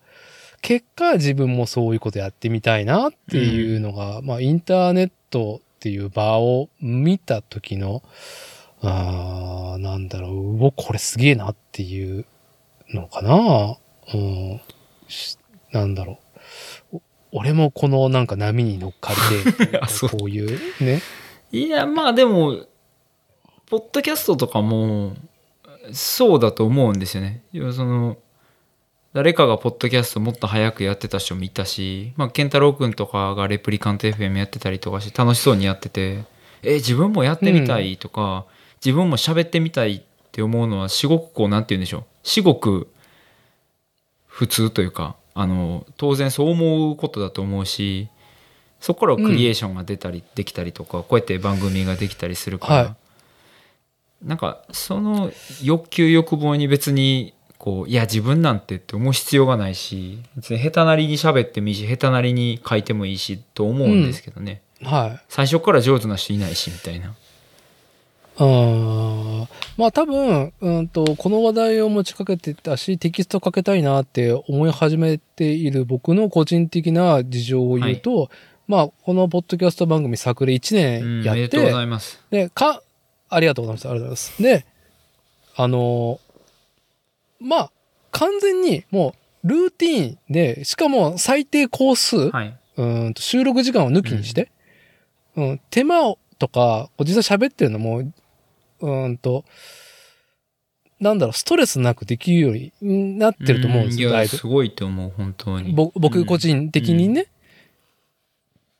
でも、ポッドキャストは、よりそのストレス、僕個人、作り手、送り手とか、一緒にこうやって話す人のストレスを最、なんだろう、もうさ、もう最小にしてやるっていう、もうね、目標値は達成してるから、楽なんだけど、うーんと、それのもちろんアウトプットに良さもあるんだけど、やっぱりね、えーっとね、うーん、例えば2時間の収録するわけじゃないの。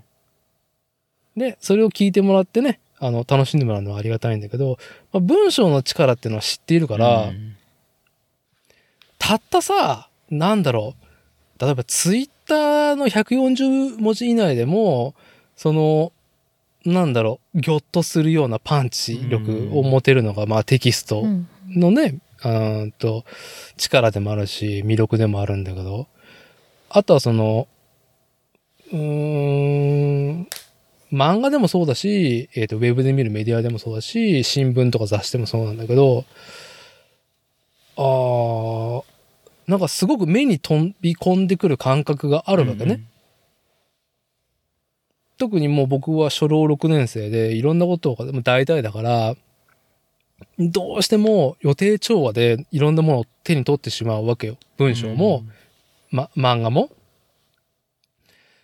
で、これは僕個人的に良くないなと思うんだけど、それを超えてくる、なんだろう、まあ本だったりとか、言葉だったりとかテキスト、まあ絵、漫画とかいろいろあるのがすげえなと思うわけ。んそう、それを見てると、自分も、いや、こういうことよ、ね。うん、なんか、それで何か仕事もらおうとかじゃなくて、いや、誰かが作ったわけじゃん、それを。うんうん、自分も、これぐらいなんか、もう、まず自己満足できるものを作ってみたいなっていう、興味と余裕が最近できてきたから、ちょっとね、テキストを起こしというか、そのツイッターとかね、まあ本当に、もうツイッターは僕は本当にね、本当にね、地平まで広がる広大なね、あの、クソの海だと思ってるんで、そこにただ脱粉してるだけっていう、うん、みんなで綺麗なね、面白い脱粉しましょうっていうぐらいのモチベーションでしかやってなくて、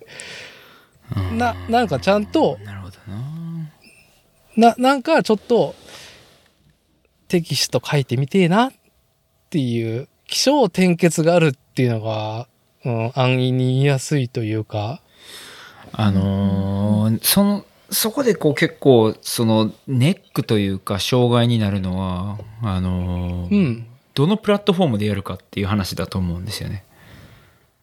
あのなるほど。うんいや、はい。僕ねその今えっとこんなん言ったらあれやけどお金をいただいて文章を書くこともするから別に文章書きたかったらそれだけやってたらいいやんって思うんですけどマジで、あの頭の中からあこういうこと書きたいこういうこと書きたいってわーって出てくる時があってお風呂入ってたりとか銭湯行ってたりとかした時に、でもなんかその、Facebook でそれ書いてもコメント求めてるようでダサいなとかうん、はい。ツイッターでは文字数少ないし、インスタに長い文章書いてもしゃあないな。でも自分が持ってるブログに書くようなことでもちょっとないなとかそのそういう自分が思った雑感みたいなことを、あの気軽にシェアできる場所が自分が今持ってなくて、うんうん。まあノートでもいいんでしょうけど、別になんかそういうのに乗っかる気はもうあんまりなくてはい。わかります。だからそのどちらかというとプラットフォーム探しがめんどくさくて書きたいことはあるけどうって飲み込んでる感じがちょっと正直あるただ伊達さんの場合あはい。あの作例の、えっと、例えば編集後記的な話でも構わないし、作例に付随する何かっていうことあなであの別に WordPress でもエキサイトブログでも何でもいいと思うんですけどできるから、えー読んでみたいなって思う。ああ、まあだから今ね、コッシーが着てる T シャツ、 Side by Side Radio の西園さんがね、あの、まあ、えっ、と、 Patreon でね、寄付してる、なんちったらいいんだよ、メンバーに、まあメルマガやったりとかしてるのね。そうですね。そういう、んまあ一応誰か見てくれてますっていう前提のもとに書かれた文章じゃないですか。でうんもコメントがつく、Facebook ほどコメントしづらいし、Facebook ほど同じメンバーが見てるわけではないと思うから、まあ、不特定多数に当てられるっていうのはすごいいいですよね。いやー、ほんとね、コッシーの、なんかその、こう、まあ、いろんなね、テキストを書き上げるっていう、えーモチベーションと落としどころだよね。例えば、えっ、と、ウェブメディアの依頼があって、その記事を書くっていうのも一個のその、ね、モチベーションと落としどころだと思うんだけど、うそこのね、ルールというか、にのっとって、そのテキストでプレイするのはすげえ面白いと思うし、うん。ただ、なんかさっき言ったフローの中で、これね、これあれだよなっていう風に、こう、これまとめてら、自分の脳みそに回ってるものをテキスト言語化したこしたらスッキリするっていう、なんだろう、単純に作ってみたいっていう衝動を、なんだろう、消化したいってうんいううんだけ、いや、プラモとかとちょっと似てんのかもしんないですよね。いや、そう。うん。で、それ、それは全然自己満足でもいいんだけど、あまりにも自分自身で完結すると、出す必要あるのっていう、なんだろう、こう、ゴール目い標ってい。やいや、無理無理、その自分の手帳に書いても完結しないんですよね。ていうか、多分着地しないんですよ。うまく。はい。そう。それね、プラットフォーム問題ねめっ。ちゃ難しいと思う。あるわ、あるある。そういえば、その、うんそれで今ちょっと思い出したことがあって、えっと、うん自分が文章を書いてて、で、まはい。あ、うーん例えばその、自分は多分2000文字以上の文章ってほとんど書いてなくて、それこそその1万字とか10万字とか本になるようなサイズのものはほぼ書いたことがないんですよね。多はい分それは自分も本読まないから、あの、そういうストーリー展開ができないとか、本ならではのうん。文脈ではもの書けない、まあやったことがないんで、うまくできなくて、その2000文字っていうぐらいっていうのに縛られてまあ文字を書くんですけど、だまあそれぐらいの文章をよく読むんですけどね。もう最近めちゃめちゃ感動したのが、あのーはい。ヤンデル先生が、うん。あれ何で書いてたんかな？なんかその、えっと、自分の、えーっと、おばあちゃんが、そう、あの、亡、くなった時の話？見ましたよ。もうね、はい。僕も読みました。いやあその、ストーリーが感動するとかっていうのはもちろんあるんですけど、うん。ひえっと、一人のドクター、お医者さんが、自分の働いてるその医療のこととかに絡めて、ここまでの、あーなんつったらいいんだろうな、彩りで、ものをうん。かけるっていうのは、ちょっとすごすぎて、うわ、これはできんわ、っつって、結構落ち込んだというか、こんな文字書けるわけないやんって引いた。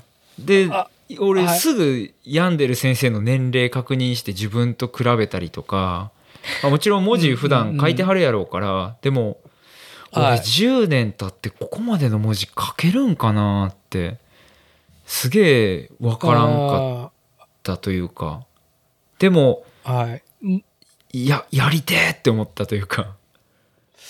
いや、はい、はい。僕がさっきちょっとね、その、他人のアウトプットで、その刺激されて自分も、こう、書き上げたい、やりたいっていうね、プレイヤーに回りたいっていう話のね、まあ、具体例だとは思うけど、まあ、今のちょっと、ヤンデル先生のアウトプットを補足すると、まあ、病理ヤンデルっていうアカウント名でツイッター、まあ、ツイッター配信としてね、あのーご活躍されていて、僕は、ポッドキャスト番組の引用を聞いて、で、それが、ヨウ先輩と、まあ、ヤンデル先生って二人でやってるっていうところで、そのツイッターの、なんつったらいいの？あの人、追廃うん。で、追追廃ですよね。廃ではないじゃん。あ、あと、そう、ツイッター有名あ人だ。の人あれらしいですよ。医はい。療関係のツイッター関連の人やったら、あの、うん。えっと高須クリニックの高須先生の次にフォロワー多いらしいですよ。あれを医療と言うならば。それおもろいなって思っいてやいや、うん、いや、いいくくりだと思いますよ、逆に。ツイッターっていうね、世界であれば。ああ、なるほどね。いやね、そう、だから、えーっと、引用の、うーんと、えー同人誌を僕を買って、ヤンデル先生のね、あのー小説とかも読んでんだけど、あまあ、あとその、書、書法家、書、書評家ではないな。やっぱり文章をあさ、いろいろ病理に関してか、書いているし、えーっと、いろいろ書評を求められるような人だからさ、あの、出版とか、あと小売本とのね、売るっていうことに対しての結びつきが強い人だからさ、まあ、特殊なの本との関わりの人じゃん。文章、特殊な文章との関わりの人じゃん。普通の人と関してね。あの、うん対して。が、いろいろアウトプットしてる中でも、あの自分のおばあさんの死と、その自分が病理っていうか、その医師としてね、えー向き合うっていう。それはしかも自分が直接医療に携われない、ただ家族というスタンスで思ったことが、ななんだね。我々我々の語彙では出てこないね。あれは何だなんつったんやろ。その医療 医療っていう側面でも物書きっていう側面でもあのあと出してる媒体とか文字数とかで、まあ、使ってる言葉の選択とか全てにおいて、うん。マジで次元が違って何これって思う感じでしたよね。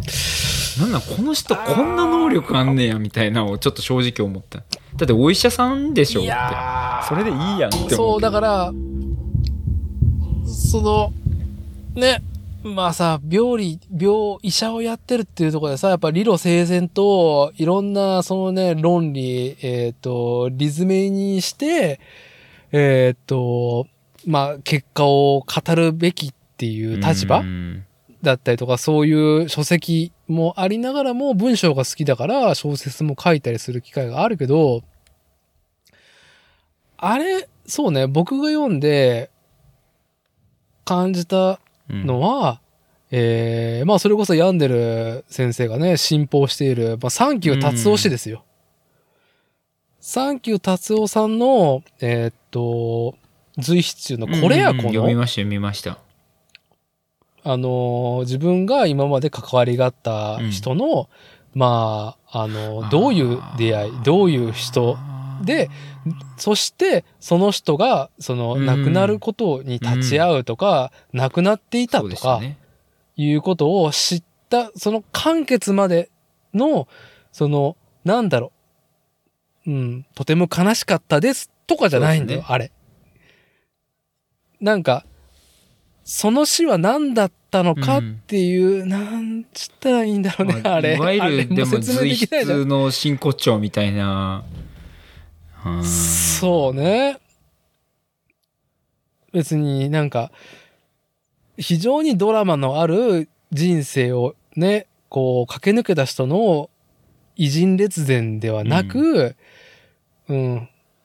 誰が、誰でも持っている人生を、サンキュー達夫氏が、まあ第三章としてね、えーこう捉えていて、何だったのかっていうのをいろいろ書いててさ、あれも、何なんだろうこれはって思いながらさ、なんかコッシーがちょっとね、あの、他にいない文だったっていうところで、そうだねと思いながら、同質なものといえば、サンキュー達夫氏のあの書い随筆、たこれタイミング的に考えてもちょっとアンサー的な感じやったんかもしれないですよね。いや、あインスパイア系というのか。な、な、はいはい。なかなかいい、うんいいですね。あの、引用ファンとしては、なかなか、燃えてしまそうねね、サンキュー達夫氏も引用のね、定例ゲストで出てる方なんで、はい。なるほどねねうんあれはなんかその、はいほらあの文章もいつかここの話はちゃんと書き留めておかないといけないけれどもそのなかなか機会を失っていたみたいな語りから始まってたじゃないですか確か。だそのきっかけうんは特に書いていなかったけれど、なんか多分そこはあったんやろうなってちょっと今思いました。うんうん。いや、だから、世の中、何がせ正しくて何が正しくないとか、正義とは、ね、とか、すべて結論を持ってるとかいうことじゃねえだろっていうのはね、よりそういうのに実直に向かうとね、特に結論とか正義とか正しさに向き合ってる人ほど、そんなものはねえよっていうことになるんだけど、それを他者に、この、じゃあ何なのっていうものを伝えるのは、なかなかね、レベル高いよね。まああのあそこまでのレベルはかなり難しそう。はい。いやーねあれよかったっすよあの文章は。あれ、よかったね。まあ、ちょっと今すぐ、あれが一体何に寄稿されて、どういうタイトルかね、おばあさんが死んだ話しか今、あの、全く、あの、ヤンデル先生のおばあさんが死んだ話っていう以外は、ドクターヤンデル出てこないおばあさんが死んじゃった話ね。はい。な、なんかね、あの、ちょっと、ね、後日調べて、あ一応リンクを一応、Wiz ニュースっていうやつです。でタイトルは？あ、ちょっと紹介してもらっていいですか？えっ、と、Wiz ニュースに載った、医者になった私に祖母が言った、死にたい、病室でついた嘘の意味。っていう、ああ、もうタイトルって引っかかる、引っかかるわーっていうね。一応その下に、わからないを受け止める覚悟って、副題になるんかな。いやてかねこれタイトルと文章が全然違うわ。だってまあもちろんそこがこここの文章の大事な部分ではあったけど、やっぱ今時やからタイトルはあのなんていうんですかキャッチーなリンク踏みたくなる、はい、ね。同意見です。でも文章全然ちゃうやんけっていうね、その辺のあざ,、あざとさ。まあなあって感じ、まあ、あざとさというか、やっぱその、ね、インターネットという媒体を使うんであれば、えーっと、文章を書くんであれば、伝えようと思ってる、伝えてほしいって思ってるんだったら、えー伝わらないと、まあ、成果ではないから、だったらリンク踏ませるとか、そうですねまずタイトルで引っ掛けて読ませるっていうことが大事だから、まあ、トレンドだよね、だから。俺でもねあのそういえば BE-PAL の記事うん。いっつもタイトル修正されるんですよあ もう今じゃあのところ雰多分雰囲気で伝えて、はい。90%ぐらいあのタイトル変更されてるんですけど要はその、うんコピーになんかその「これは感動!」とか、はい。なんかその「世界初!」とかはい。なんかそういうそのリンクを思わず踏みたくなってしまうようなあざといタイトルつけるのが恥ずかしいんですよねシンプルに。どうなの？恥ずかしいのと、はい、うーんと、かっこいいこととは思えないってどっちが強い、あ後者後者後者後者。完全に後者。うん。あまあでも恥ずかしいもあるか。でも50-50じゃないな後者の方が強くて。うんでやっぱそういうことをインターネットで広めたくないんですよね僕は。なんぼインターネット無限とは言え。うんはい。でもやっぱすっごいキャッチーなタイトルに編集されて載るんですよ。でえ？これを俺がつけたタイトルじゃないって言い聞かして、じゃあこれで入稿お願いしますっつって返事するみたいな。いやー、その話題ね。その話題がきっと、その話題に、え僕がちょっとこれ、ここの話をきっとするだろうなって思ったことがあるんですけど、はい。えーっと、要は、今、嫌だなって我々がね、タイトルにするん嫌だなって思ってる抵抗感、かっこよくないなって思ってしまうことうん、は、あの、安い、うまい、うん。間違いないってういう、ん。タイトルにするのがすげえ嫌なんでしょ？うん、すっげえ嫌。すっごい嫌。そすそういうのが極太のゴシック体で書かれてたら、まあ、そんなリンクは踏まねえってあいう。そもそも俺も不満っていうのがあるのに、ただ、えーっとね、体制ね、その、そのタイトルを踏んでしまう体制は、今言った安い、うまい、間違いない、うん。だ、なのが今っていうかインターネットですよって言われてしまうじゃない？そうですね。でも、まあきっと我々は近しい感覚があって、そういうのは嫌だなと思ってますっていうね。で、この状況何なんだろうっていうのはずっと、あのーなんだろう、いこう、そうね。まあ、さあ、えー、四半世紀少数派としてね、社会をね、歩んでると思うんで、うん。あの、越山さんも私もね、えーだからまあいついつもの通りただただ少数派なんだなっていう納得をしてるんだけど納得をしてきたんだけど、うんなんか明確な一個のそのロジックをね、えー示されて最近。おー教えてほしいです。でこの収録会の前に、えーうん。ラジオ戦士 DJ うちの作例のポッドキャストコアメンバーのまこっちとうん。うん、収録した時に、まあメインというかよく話題に出したのは、えー、ラッパーのダース・レーダーさんっていう方と、うん東大出身の非常に、あのーなんちゅうかアカデミックなラッパーのダース・レーダーさんのポッドキャスト番組じゃないや、えーっと、YouTube ライブチャンネルです。これは。うんうんうんダース・レーダーさんの。に、高橋良樹さんっていう、うんえーアートディレクターだったりとか、最近は今、今映画を作ろうとしてるぐらい、映画の書評だったりとかうん、うんうん、宝島っていう雑誌のね、はい。えー編集者ややられてる方、まあ、もう物書きです。はい。うん。が、やってるチャンネルが面白くて、で、まあ、僕とまあこっちは、料理に知ってるから、最近のあれ面白かったねっていうのを話題にしていて、うん。で、そこで話題になったのは、えーっと、安い、うまい、間違いないっていうコピーが今溢れているし、支持されている理由は、日本が貧しくなったからですよねっていう。対比として80年代、90年代って、全然意味がわからない CM に溢れてたテレビ。うん特にインターネットっていうメディアがない。うんで、メディアの主戦場はテレビですと。で、PR の場、えー収益確保の広告の場はテレビの CM。予算もよく集まったし、うんえーっと、インターネットに広告のマネタイズが分離したからではなくって、ただただ経済が良かった。バブル。うん中バブル後うんだから、わけわからん CM ばっかりがあったわけですよ。うんうんうんうわかるっす。まあそこで。すっげえわかるっす。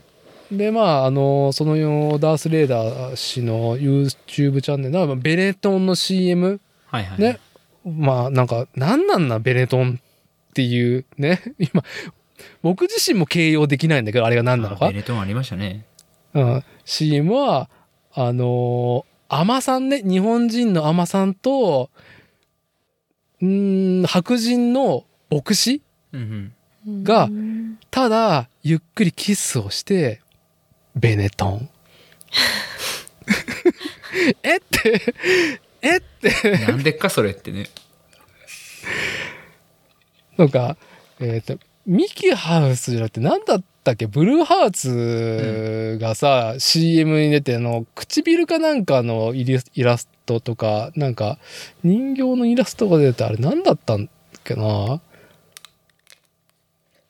ブルーハーツがただ歌っていて、イラストがいっぱい出て、最後バーンと企業名が出るだけ。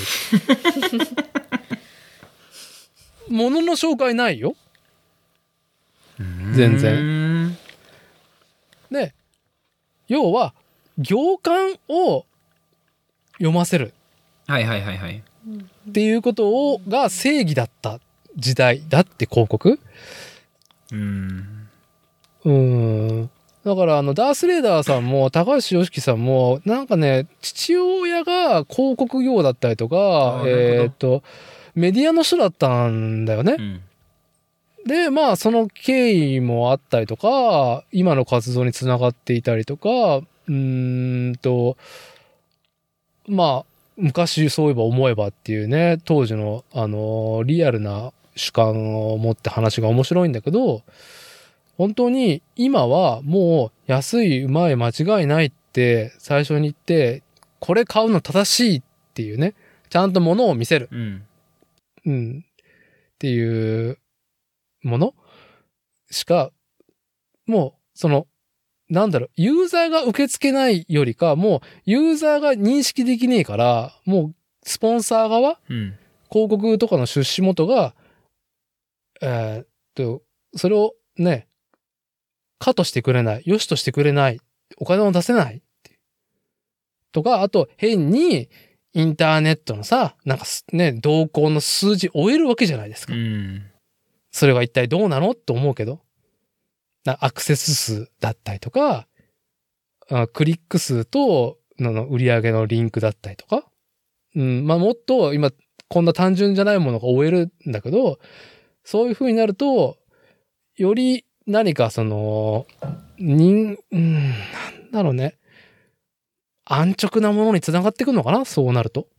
なんかあのーちょうど、えっと、先般のあの、レプリカント FM で、ていすけさんがゲストで出ていて、で、まあ YouTube で、YouTube でやるのか、それともポッドキャストでやるのかみたいな話もしてたし、うん。なんかその、まあ YouTube がそのマネタイズする仕組みなので、あの、ある程度 YouTube のガイドラインに沿ってやらないといけないっていう、その、まあ別に彼は歯がゆさとは言ってなかったと思うけど、僕ははい。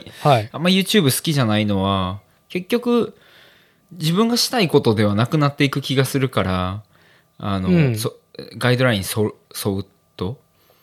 だから、はいあ。んまりその自分がアウトプットするプラットフォームとしてはそんなに好きではないんですけどうん。あのそういえばそれでその世の中の、えっと、経済状況であのなんていうの慣習の意見が変わるっていう話でいくと、はいえっ。と、お笑いがすごいそうだっていう話を聞いてふむ。あのふむ松本人志が昔このポッドキャストとか流行るだいぶ前にあのラジオで放送室っていうのをやっていて、ああ、はい。はい。もう、カルト的な人気ありましたね。あれ僕全部持っててあの、ああ、カルト信者が今今目の前にいましたね。はい。はいあのオカルト野郎がねえっとまあ尼崎出身なんでまあ同じっていうこともあってうん。松本人志とあとダウンタウンのブレインの高須光義っていう、はいあの要は作家ですね放送作家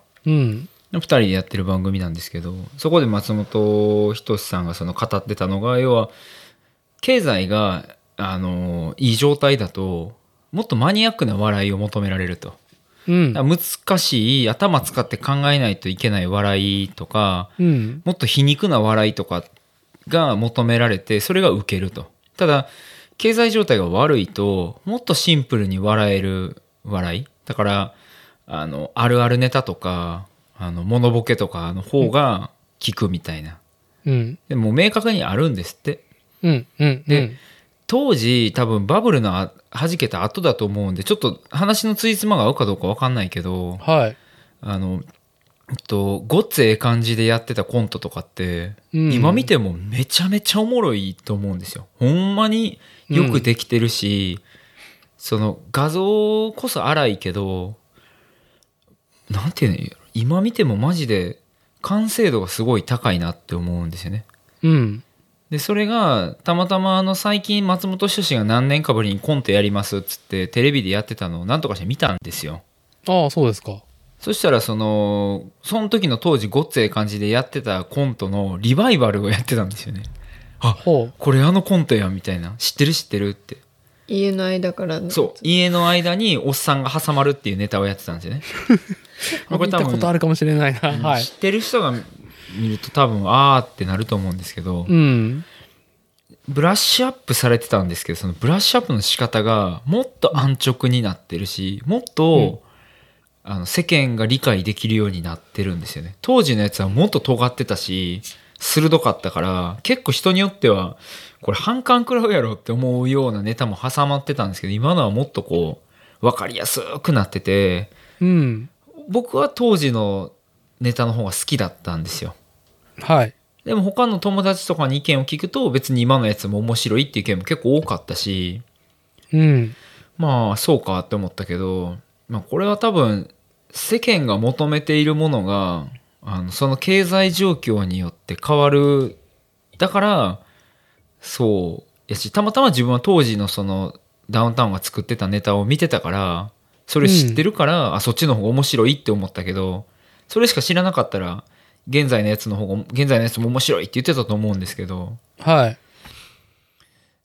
だそのなんて言うんでしょう。あの世間のえその求めるものって要は YouTube のガイドラインとかも、うん。あのもう本当に今の経済状況とかによってだいぶ変わると思うがしかしその難易度の高い笑いとか難易度の高いコンテンツを求めてる人は絶対にいると思うんですよね。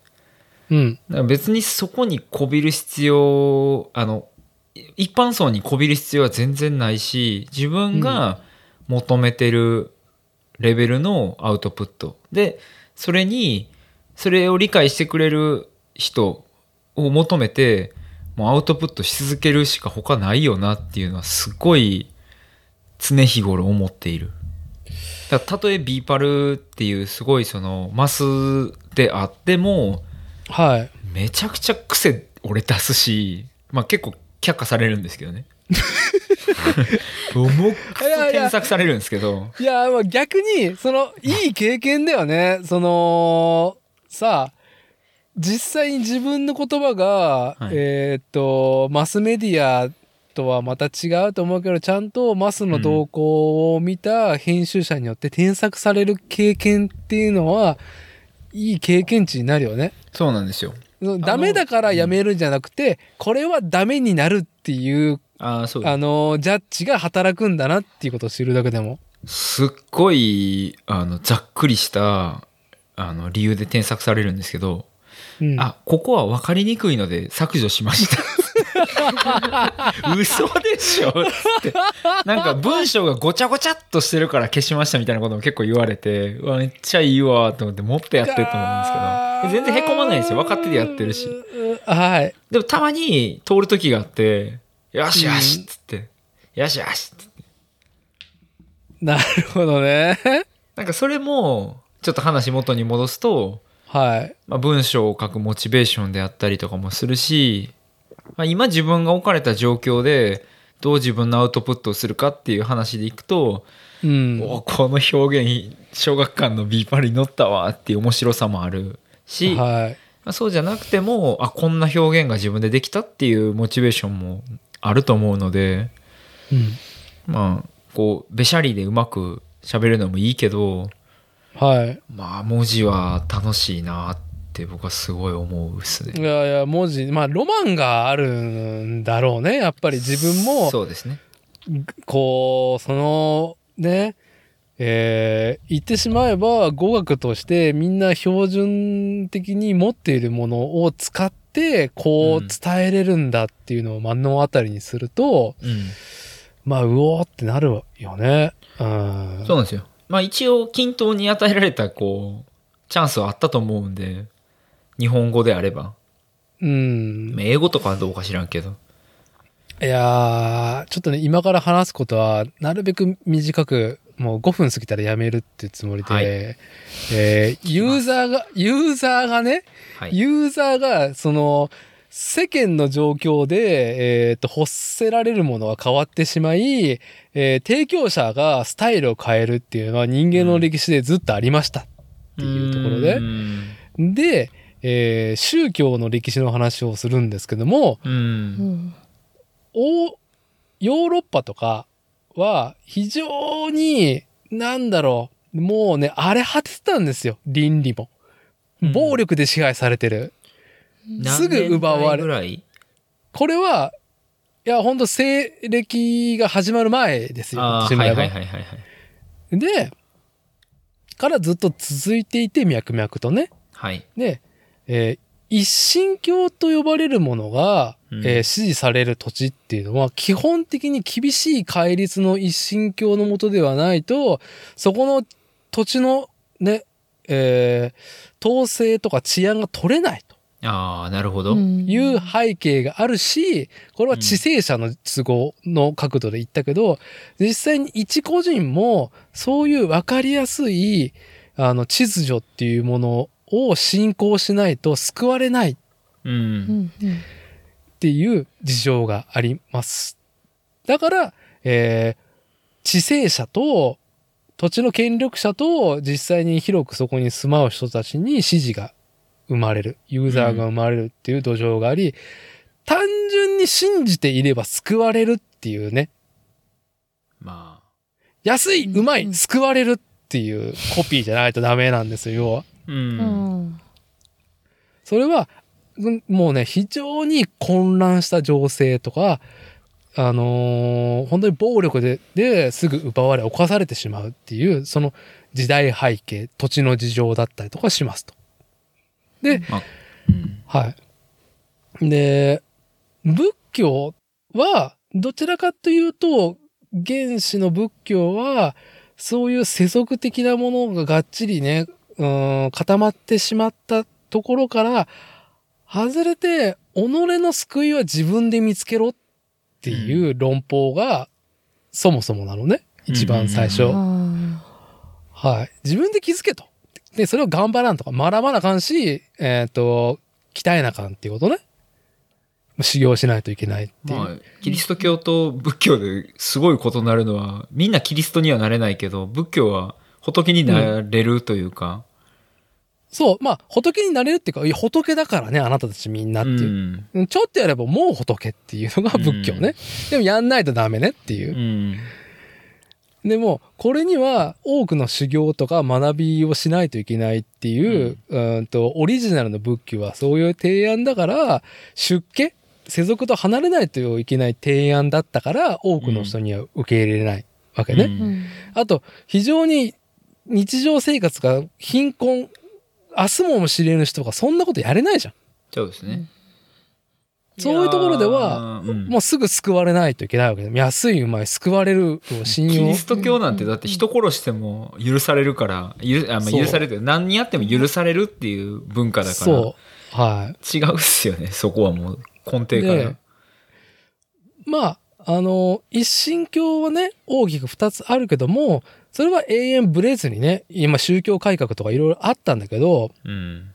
まあ今なお続いているし、それは情勢によっては全くね、土地の風土によってはさ、豊かな土地もあれば眩しい土地もあるじゃない。うん。仏教が日本に入ってきた時に、やっぱ仏教ってやっぱいろんな意味で寛容な受け取り方ができるから、新興宗教がすぐ生まれてしまうあの体質なのね。インド自体でもいろんな新興宗教が生まれてるから。はいはいはい。で、中国に渡って日本に来て、で日本の歴史で800年、聖徳太子が仏教を持ってきて、800年に1回密教ブームが来て、うん。で、なんだろう、うーん平穏だったんだけど、やっぱその修行の提案とか自分で気づけっていう提案から、えー戦国時代が来るのね。う。うんんそうなると、もう、明日をも知れないわけじゃん。うんうんその戦ってる武将とか土地の権力者もそうだし、うん。そのね、百姓やってるとか、普通に町のコミュニティ作ってる人たちも、もう、もう、なほんとしんどい、今。っていうっていう時にはすぐ救いが欲しいじゃん。うん。そうなると、仏教の一神教みたいなスタイルがいっぱい出てくるの。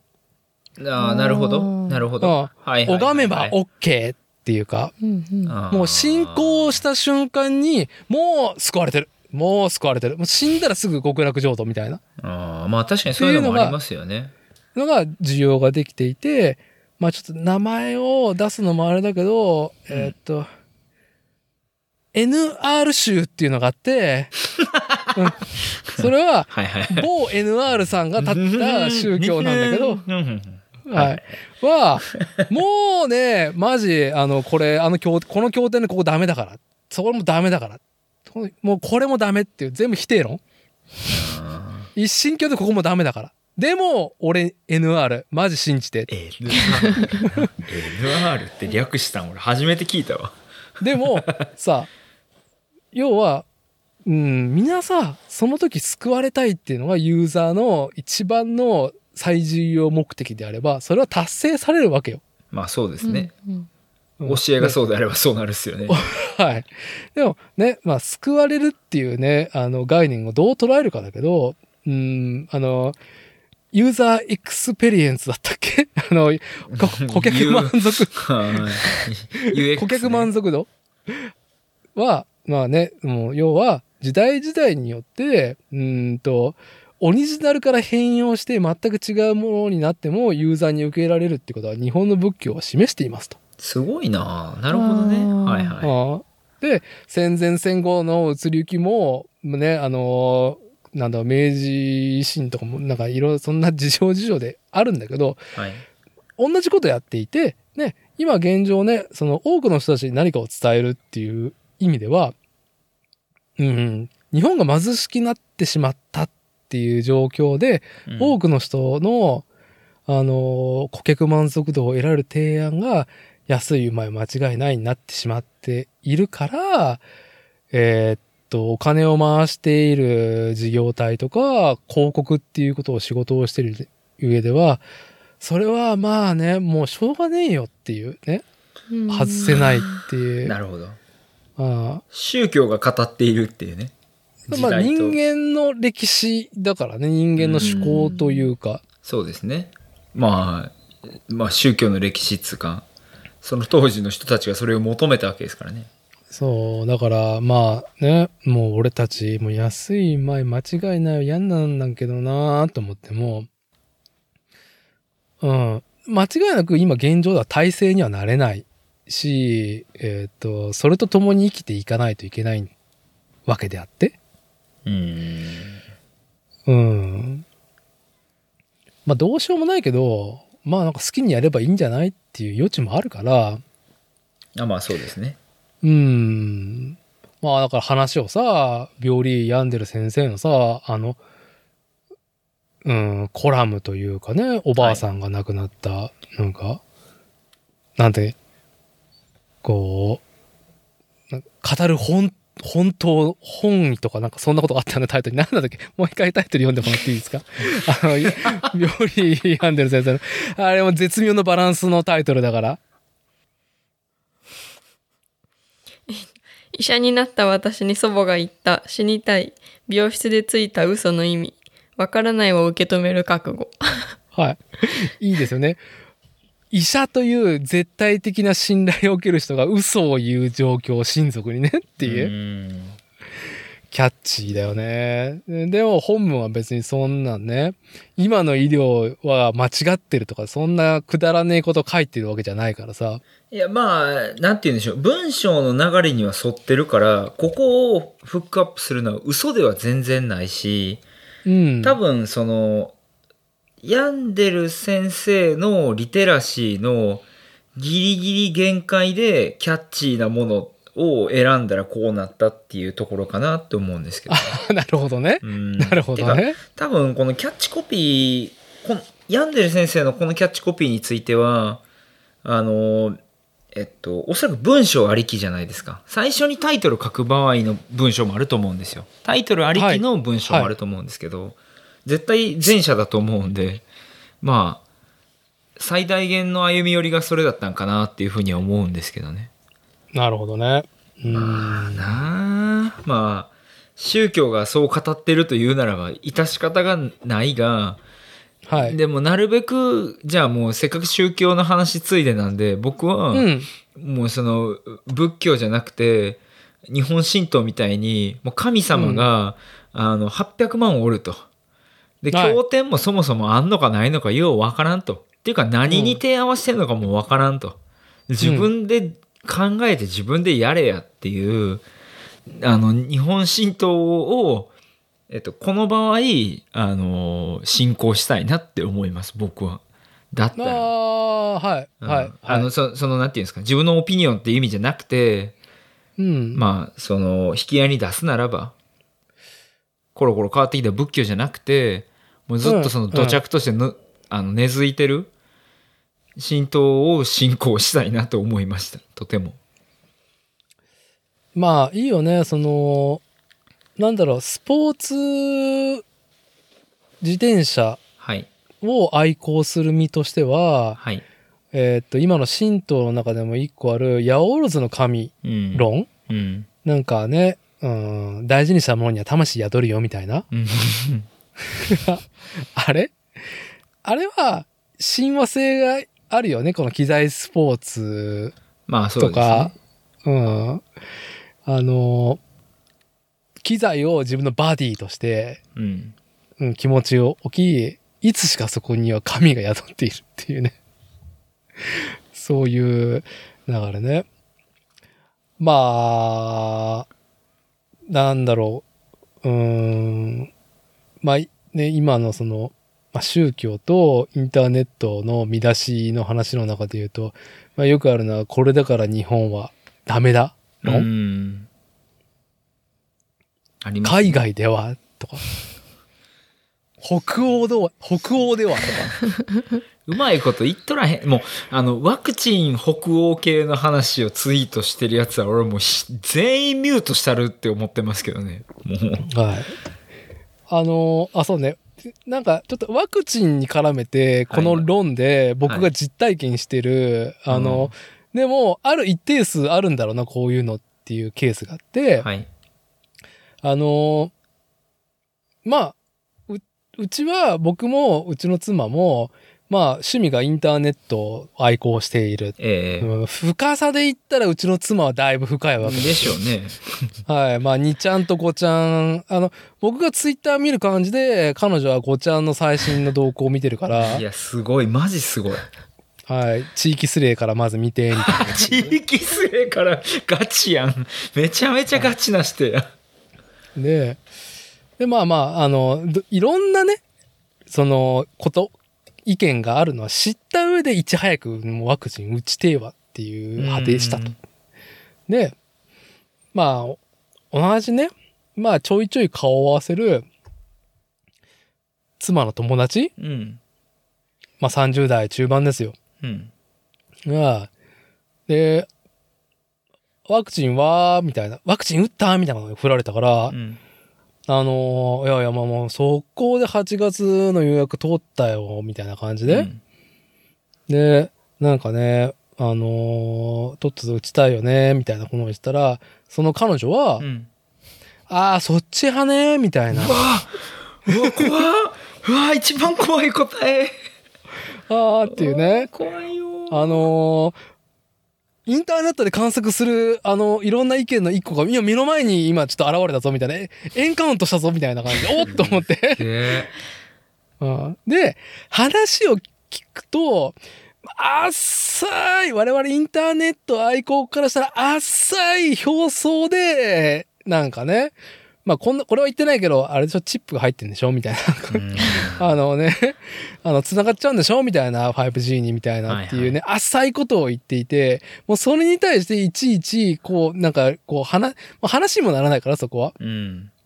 でも、一番これで、この彼女との会話で有意義だったのは、うん。彼女が一番嫌なのは、うん注射打つのが嫌なんだよ。ううん。いや、それ俺も、すごいある。注射がすごい、もう私ほんと注射っていう風になったら、絶対ずっと断ってきたから、本当に嫌だうんっ。ていうので、要は一番自分が苦痛を味わわない状況、うん。注射を打つ、打たないっていう意見があるんだったら、打たないっていうのに乗っかり、うん打たない理由を摂取している、うん。うん浅いところでね、っうんていう状況で、しかもおめえ接客業じゃねえかみたいな、そういう、そういうお前の倫理観はねえのかっていうふうに、ねまあ、そういうとこだぞ、お前結婚できないのっていうのをぐっとね、あの、喉の、喉の、あの、喉のギリギリまでこうね、はい、止めて本人には言ってないんですけども、ただ、あ、そうね、なんかね、うーん、陰謀論って言ってしまうと失礼なね、あの、ね、こう、ことになってしまう方もいるかもしれませんけど、打たない理由としてね、うん。打ちたくないっていう理由の中でね。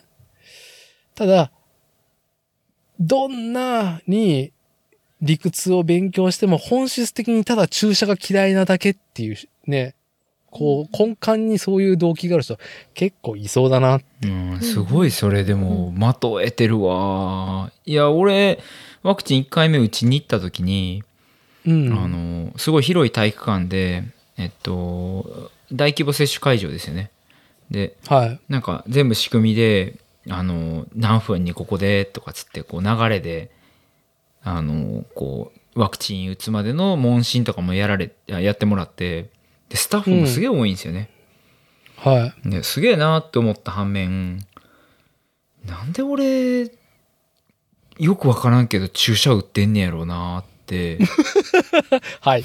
はい打たれた後ですよ。15分待ちの時に思ってて。やっとそこす、やっとそこでなんかふと、ふと見つめ直した。俺なんかあんまりごちゃごちゃ言うの嫌やから打つしあのどうこうとかってないんですけど、そもそもあんまり体に余計なもの入れるのは好きではないから薬も普はい段あまり飲まない方なんですね、必要じゃないものは。うん、うん、うん。ででもまあ今回こういう状況やから致し方がないしまあそれはっていうふうに思ってやけどなんか急にあの15分待ちで静かにしてなあかん状況でくわっついテンション下がってきて、うわはい。俺なんでこんなことで注射打ってんねやろってなんで今から腕痛なんの分かってんねのにこんなことしてんねやろってガッツへこんで。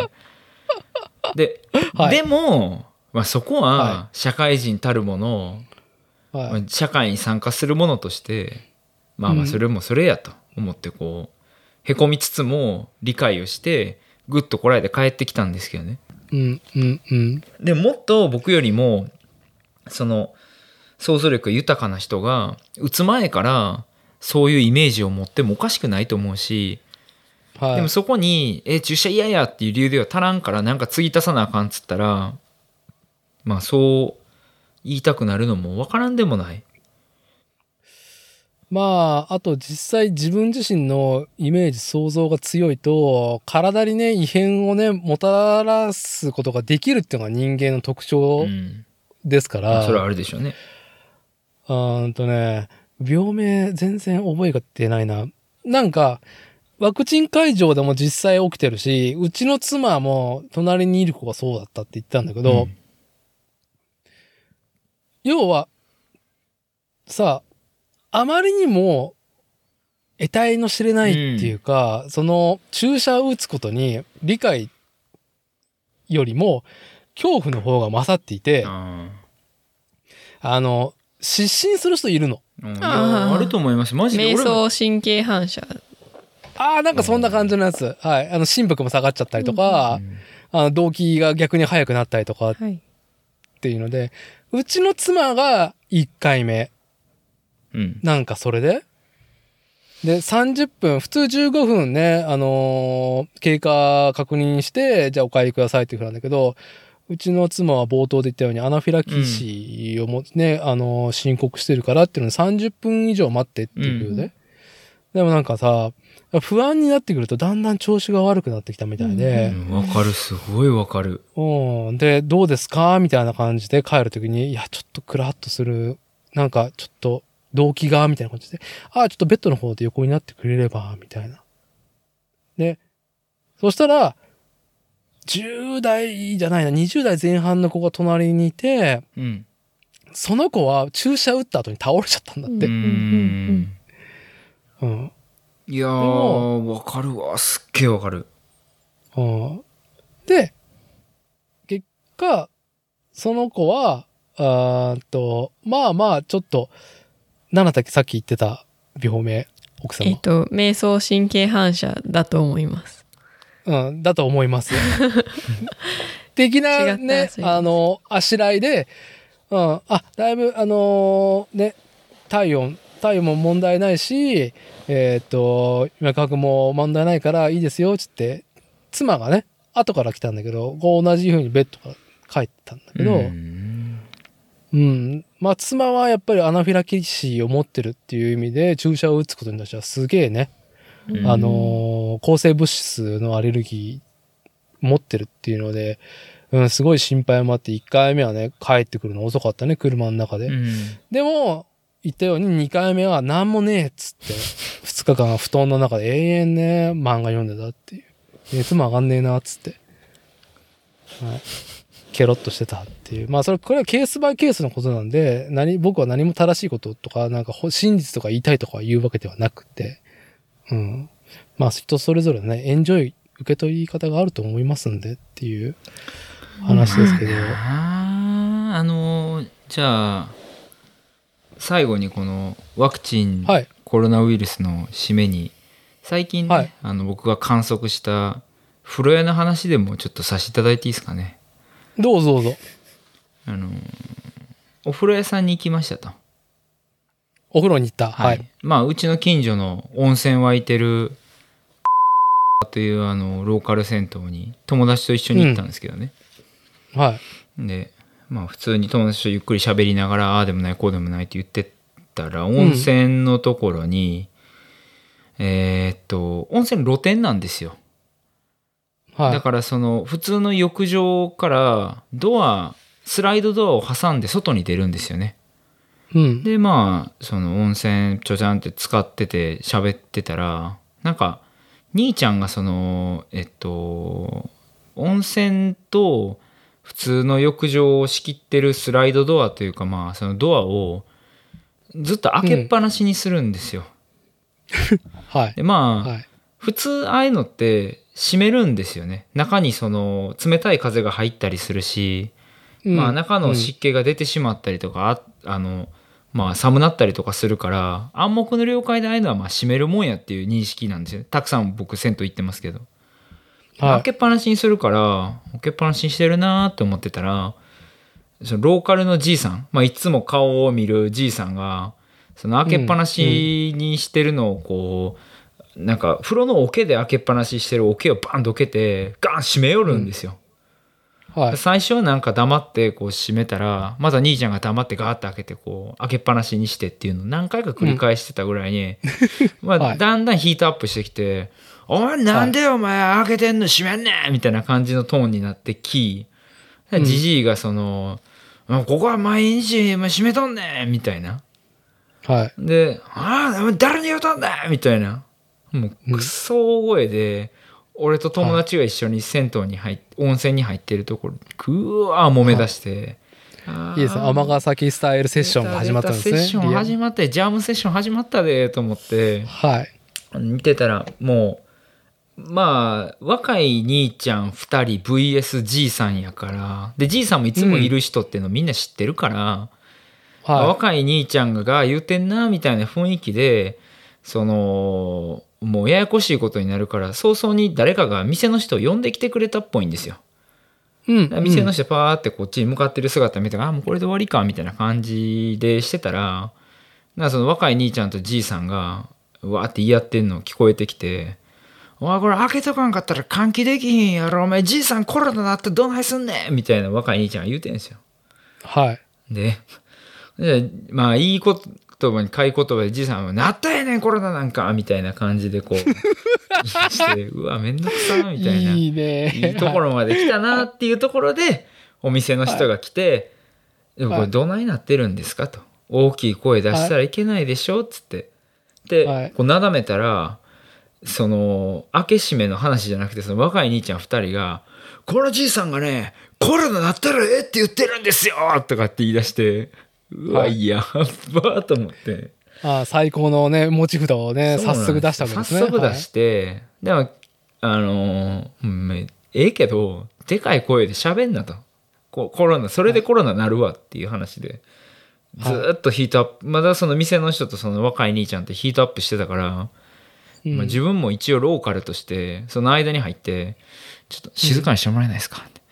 静かにしてもらえないですか、つってずーっと横で言ってて。はい。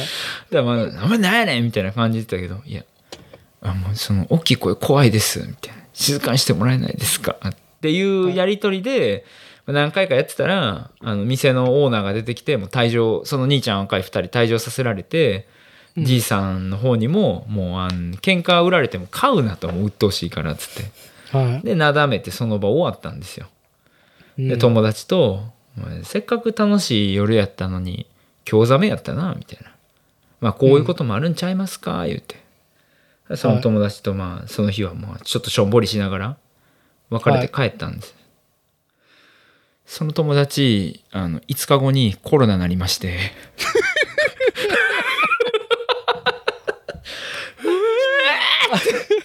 うわーって、あーですよ。さすが関西、ちゃんとしっかりオチを持ってるあたりが嘘でしょって思ってあの、あーもうね、震撼しました。すば素晴俺らしいでね。そのコロナなったアナウンスが俺がワクチン打ったその日の午後でうん「すいませんあのコロナなりました」って電話かかってきて「はいえー!」っつって「お前時系列的に考えてあれやないかい」みたいな感じになって、はいその次の日もワクチンのおかげで倦怠感ですよ。でも俺的にはこれもう完全に俺もコロナなってるやつやん。完全に俺もコロナなって間に合ワクワクチン間に合ってない間に合ってないよみたいなねえーって、え、ワクチン打ってる間にコロナになったら俺どうなんの？とかってめっちゃ思って、わざわざ PCR まで打ちまし、受けましたがな。まあ、陰性やったから、まあ元気にしてあんですけどいいムーブね。ですよ。はい。はい。はい。ほんまにもう、なんやねんともはい。いやこれいいですよ。本当に2021年ね、えーあのーコロナ禍っていう状況が日本国内で、えー始まって1年ちょっと経ったね。ね。1年半。日本のリアルな町人文化のね現状を今あのインターネットに刻んでるとこ探し出してもうどついたのかな思ってほんまに。お前やんけ絶対って。あの俺の耳の横でクソほどでかい声で「何がこれだったらええねんちゅうこれ!」みたいなのを言ってたあの兄ちゃん二人。ほんま二度と風呂屋来んなと。ほんまに。はい。心の底から思ったっす。ありがとうはい。うんね。今日の作例あも楽しくお送りしてはい。きましたがつって、はい。あの、締めに向かって、箱さん、箱さん、何かぶちまけることありますか？ここでぶぶちまけること7部このまま突入するか迷ってます ああ、ジョジョの奇妙な冒険ね。並ぶ。行けばいいと思うよ。並ぶ行けばいいじゃないか。スティールボールラン行けばいいじゃないか。どんどんね僕のあの本棚が侵食されていくんです。よいや別ジョジョは全部電子だよ。あそうか。それならじゃあいいぞ。じゃあいいぞ。あー。あ、今、今どうなの？アナログで買ってる、最近買ったアナログの本をちょっと教えて。あー漫画？一番最近はやっぱあれですねルックバックですねあ、ルックバックね、僕もアナログで買いたいと思ってます。はい。あの、ウェブで見れる分だけでもう参考本一冊になってるの？あそうですまああれだけですえ、藤本達樹だったっけ？ななんだっけ？全然違ったっけ？藤なんとか、下がカタカナの作者なんですね。いやも元で合ってたと思いますあ、そう？はい、はい。なるほど。あれはアナログで所有したかった？所有はい所有してみたかった。あー。いやね、あのーはい。そのさっき話したダース・レーダーさんと、えーっと、高橋洋樹さんの YouTube チャンネル見ていて、あのー界隈のうるさかった町山さんね、あのー映画ひ、映画批評の、あの、町山さんも途中に入ってくるんだけど、えー ebooks っていうサービスの話になって、はい。今 Yahoo 参加なんだよね、ebooks っていう、あの、電子書籍のやつは確か。う。ん。でも、Yahoo 参加になる前に、ebooks 単体でやってる時に買ったユーザーのはい。電子書籍は全部、あの、なかったことにされたっていう。怖っ。なんかヤフっていうね。ーアカウントに連結されたとかではなく、そう、統合ではなくって、今まではなかったことですっていうふうにされたっていうね。はい。っていうのがあって、あのー陰謀を渦巻く世の中に対しての陰謀論でキャッキャ言ってる、その、YouTube チャンネルだったから、まあなんかね、もうマジバビロンシステムに俺たちはコントロールされているっていう話に なってんだけど、まあでも、でもね、でもね、本当にそうだなって思うわけよ。やっぱり。ただ、コンテンツっていうのははい一過性で見りゃいいっていうものと、うーんと、いつでも自分がアクセスしたいっていうものと2個分かれると思うね、大きくね。うんう。ん。そういう意味では、アニメーションって電源ないと見れないから、実はテキストが漫画とか絵じゃないと、なんでね、こう、世紀末が訪れてね、はい。はい、あの、電気なんか起こせないみたいな時代に急になったら、あの、アニメ見れないわけですよ。っうんうんていう意味では、そのアナログっていうのはいつでも自分、自分が一番、こう、なんちったらいいかな、こう、称えるタイトルっていうのはアナログで持っていきたいなっていうね。そうであっても、無駄に多くは持ちたくないっていうとこで、逆に、これからなんかいろんな人には、なんか世間話で、なんかアナログ書籍何持ってんのっていうのをね、こう、別に漫画じゃなくてね、本でもいいし何持ってんのって興味深くなっていくなっていうのがありまして。あでもなんか前ふと思ったのが紙の漫画って娯楽のものとしてめちゃくちゃコスパがやばいなって思ったことがあって。ああ、どういうこと？それ。えだってうん。漫画一式えなん何買う時に思っなんか何かの漫画をまあ多分中古でですけど。悠々白書ちゃう。うん。有楽町がなんか大人買いする時にえこれ全部買ってもなんか5 6千円にしかならないじゃんみたいに思ったことがあって5 6なるほど千円出して一生読めるみたいな一生読める。安っみたいなっていうのをふと思ってあバリュー紙すごって思いましたコン、コンテンツのライフサイクルが一生っていう、ね、触れ込み。逆に5000円っていう単価が安く見積もられてるんじゃないかっていうぐらいのね。あそれこそそのアニメ、まあ、それこそ媒体がどんどん変わっていくじゃないですかうんビデオからブルーレイとか DVD とかもはいうオンラインなんかクラウドにとかはい。紙変わらんみたいな髪変わらんね。髪変わらないんですよ。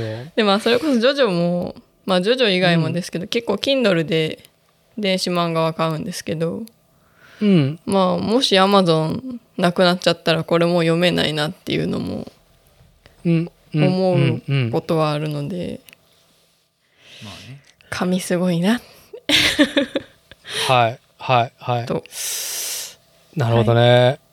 あのーそう、完全に今から僕が締めに話したい話題に無理くり連結する、あのね、はい理路整然としたことを語るんですけどもしてく、ださい。アニメを見ますと、はい。原作漫画が好きのアニメーションを見ます。どちらが先でもいいです。うんうんで、アニメを見た後に原作を手に取ると、もう完全にセリフがさ、その声優さんで読み上げられるわけじゃん。はいはいはい。これは間違いないことですよね。は一個。はい。はい。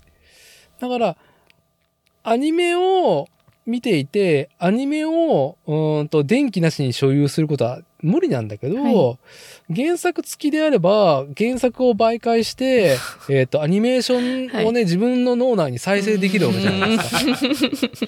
はい。うん。アニメでしかなかったエピソードも再生できると思うんですよ。はい。これのね、あのー最たるものを今、はい。あの、自慢しますよ、私だけが。あ、出た出た出た出た。こちそうだら、った。そうやわ。いいなこちら、あ、のー小林さんちのメイドラゴン、2017年、京都アニメーションが制作したアニメーションね、現在、小林さんちのメイドラゴン S ってことで2期がやってますけど、これ、なんかね、これ、ボックスですよ。ブルーレイボックス 買いまして、一期の。ブルーレイボックス。これね、これ、これ、なんか、こここうあらもう一回、もう一回、もうカットもカットするからいいんだけど、可愛いでしょ、はいあのね、あ、じゃあ、ディティールを、僕のこのボ DV、じゃあ、ブルーレイボックスのね、このね、こう、なんだ、最初の出会いっていうか、買うわけじゃね、もちろんネットだよ。はい。届くじゃん。で、箱から出すときからもうこの、この絵がさ、チラッと見えるわけよ。あもうその時点で、うわーってなるのね。ー なるなる。それは小林さんちのなるなる。メイドラゴンのキャラクターがわっさーってなってるね。あの、ボックスで。なんだろう、一枚なんかいろんな写真ね、あの、フィルム、あの、現像された写真がいっぱいね、イラストになってるんだけど、ここちらこれ抜くと、こうあーあ、いいリアクションありがとうございます。いいね、パッと。あで、あの、裏をめくると、滝谷くんと、あの、くんが、こうね、おたげしてる中で、翔太くんも巻き込まれてるっていう。はい。ーいいなまずね、もうこれだけで、ね、今お二人がリアクションしたように、うわーって、うんなるわけですよ。で、こう、3枚組なんですけど、これ、ペラペラって、ペラペラって開け、開けると、ほら、こう、こう1枚ちょっと、あの、ブルーレイ違うんですけど、こうなんかね、溢れる小林さんちのメイドラゴンうんなわけですよ。いいですね。で、なんか、あのーこちらね、えー今年の4月、まあ、第2期現在やってるやつが発売、あのー放送される前にね、えー4月に発売された、えーブルーレイボックスね、2017年に放送した当時も、えー何巻かで同時進行で発売されていたものなんだけど、うんうんあーんと、なんだろう、買おう買おうと思ってたんだけど、はい。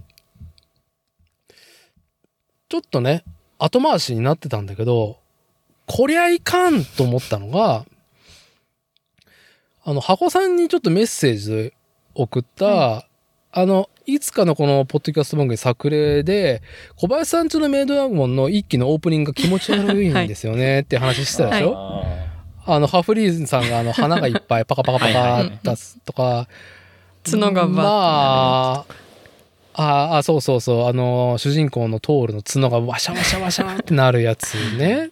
全体に気持ち悪いっていうのの理由が、あのーどうしてこう、気持ち悪くなってしまったんだ？っていう理由が、まあ、シリーズ監督の竹本さんですよね。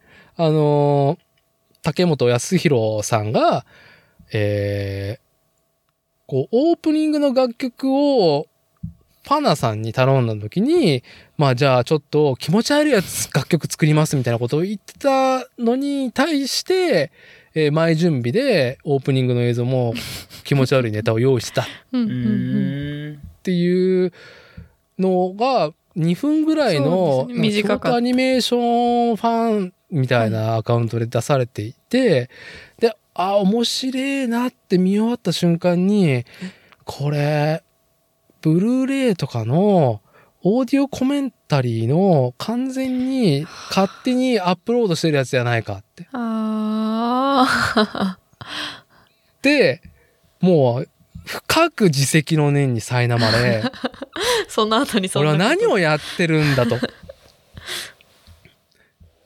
で、もう即、ダメだ。もういくらでもいいからもう俺はブルーレイボックスを買おうと思って。俺はオーディオコメンタリーを聞きたい、一気に。で、まあ買ってね。で、まあ来て体験したことはもちろんオーディオコメンタリーだったりとか、えーっとね、まあサブスクさ、サブスクされた後のこういうなんかブルーレイとか円盤出すことの意味っていうことの一個のアンサーが声優たちとか制作人のオーディオコメンタリー以外にも、えー円盤じゃないとないタイトル、タイトルっていうか、わあの、回があるっていうのが、小林さんちに、小林さんちのメイドラゴンは13話に、で終わるんだけど、一期、14話がある。特典で。で、それは、えーサブスクでは見れません。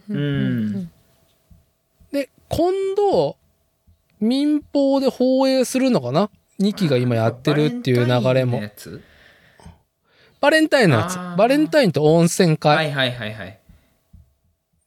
が、まあ4年のて時を経てね、今2期がやってるっていうことで、えー、一期テレビ未放送分のバレンタイン、そして温泉、あまり期待しないでくださいっていうやつが、そうね、9月の29日の深夜にやるみたいね。うんそっちでも多分見えると思うけど、まああなたたちはあれか、テレビが、あれか。はい。はい。伊達さん家行った時に見せてもらおうはい。はい。そう。でね、うーんと、円盤楽しんでんだけど、まあもちろん中にはこういうさ、アナログのさ、うんうんうんこうね、あれですよ、安心してください。あの、コッシーさんがさ、エンジョイ BMX コンテストっていうのを思いがあって、やって、あのーリーフレット作ったじゃないですか。はいはい。参加者、ね。感染者に。ね。会大会への思いと BMX とはうん。っていうことが、ね。で、なで、たまたま最近さ、発掘したからさ、ああったよ、つったらね、どんだけ文字細かいのみたいな。でね、6ポイント以下はダメでしょみたいなことを、ね、コッシー言ってたでしょ？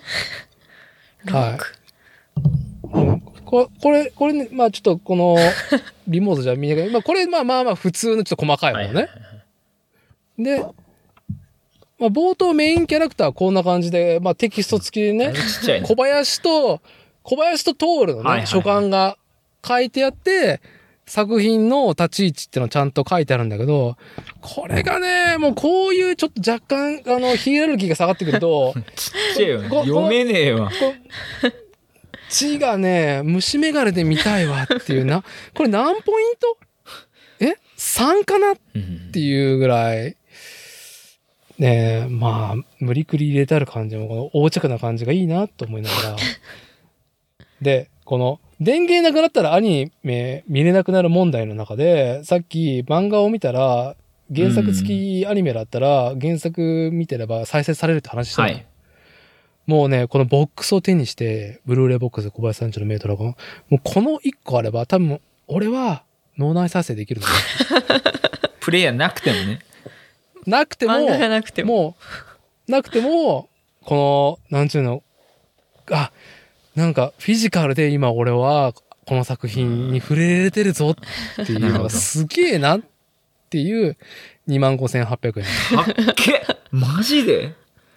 いやいやいや、もう全2万5もう全然ですよ。ええまあやっと私も、あの、お父さんとお母さんに胸張って、あの、私はアニメファンですって言えるね。地位を得たかなすげえ。あーいいな。それはすごいな、価値あるな。はい。いやー、だからフィジカルなものってね、なんだろう、いくら、そのサブスクとか無料コンテンツで視聴していても、そういうことを媒体にして、えーっと、自分自身の中に取り込めるなっていう、あ、今、危ないこと言ってんだ、俺。危ないこと言ってるな。はい。あ、そういうことね、が、うんできる体験が、やっぱりその、実物ね、うんもう今、今、フィジカルって言葉が出てる時点が、なんかもうね、あのーサブスク全盛でね、インターネットと電気がなきゃ、それ、ね、活用できねえサービスだろうっていうことに対して、みんなが何も不思議に思ってないっていうね。んいやー、時代ですね。別に問題定義でも何でもないですよ。うんでも逆にコントラストとして、このフィジカルな、こう、ものを手にすると、ぶち上がるぜっていう。うんいいななるほどそうですか。さんちのメイドラゴンはいいわあー、いいですよ。まあ、しまあ、だだくさに小林さんちのメイドラゴンの話して締めるっていう流れで全然いいんで、お二人からなんか最近なんかありますか？小林さんちで。うん。あ、え、あれいつから、うん今週の腐ったやつ誰だっていうのあるじゃないですか。はい、はい、はい、はい、はい。で、あの、いい、いい発声でした。今、よかった。よかったよ。だいぶ肉薄していた。あれは、ドラゴン、毎回違うドラゴンが言う言うじゃないですか。はい、私、大志座なんですけど、大石さん。大志座の回が、パフニールさんで、あちょっと高まりました。最高じゃないですか。あれなんだよ、お牛座だっていうんだけ？でいや、でも全部は聞いてないよね。ーなんか途中でカットされるんですよね。そうネットフリックスかなんかで見てたら。あー、そうか。一回全部聞きたいんですけど、コッシーが止めてくれないから、あ いつも中途半端に 次のエピソードにっていうね。そうなん行っちゃうんですよね。うん。あのー小林さんちのメイドラゴン、まあ、どんなアニメでもきっと意識高めればそうだったと思うんだけど、次回予告で嘘ばっかり言ってるっていうことを、あ、あのーそうなんですか？気づくと、それは面白いよ。お、全然知らんかった。次回予告も飛ばされてしまうかいやいやいや、次回予告は見れるよ。タンタンタンタンタンああ、そうかそうかそうか。あ、そうか。その後に、そうかそうか。そう。あれね、全然次回予告の説明、絵はしてるんだけど、絵は流してんだけど、で、喋ってることが適当なんですか？適当っていうか。そう。最初に気づいたのは、えーっとね、今やってる2期の S の方で、あのー翔太くんが、滝谷くんにいろいろ教えてもらう会があるじゃん。ああ最初にも魔力石をね、与えたけど、ハフくんほらっつって、滝谷がポイもう最高に燃える回ね。最高に燃え死ぬわって男の俺でもなんかこうなんか不女子感で燃え死ぬわっていう回だったんだけどあれが終わった次回予告であの完全に滝谷くんに真の男とは論を、えー仕込まれた翔太くんが誰と喋ってるんだったっけなトールとだったかな、トールと小林さんとあのー本当の男はこういう振る舞いをするでやんすって 翔太くんが言っていて、ずっとやんすを語尾につけていて、はいいや、だいぶいけないこと教えてもらったね、みたいな。でもそれ次回にないからね、その回。そのやりとりは。あそうなんや。あへえ。っていうのに。見てみよう、もう一回。で、最後、各キャラクターのメインキャラクターの透明で、あの、キャラクターの星座ね、の占いをするってうんういう。んうん。いいですね。メイドラゴンな。ハーフニーズメイドラゴンあれかなあのー、最近、うちに、うちの会社に入ってきたパートさんが、はい。パートさん。まんまイルルやなっていう。ほまあ顔も似てるし、まあロリ巨乳みたいな感じの雰囲気も似てるし、まあ、大バカなとこも似てて、俺は影でイルルってずっと呼んでるんですけど、う。なるほど。まあ、はい。以上です。いや、いいんですよ。めちゃくちゃたくさんあるんですけど、小林さんちのメドラゴン語りたいことは。まあね、あのーまあそうそう、時間というところで、まあ、じゃあ最後に僕が、あのー声優ウィキでぶち上がった件ね。ほはい。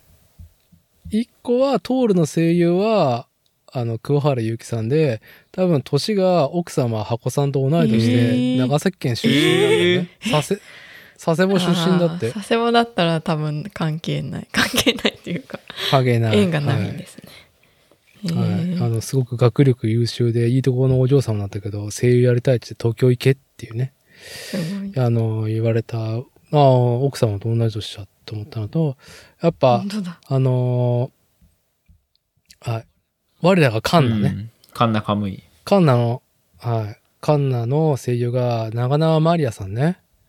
えー、我らのね、私の住まう東海県の愛知県岡崎市出身で26歳ね。へえ。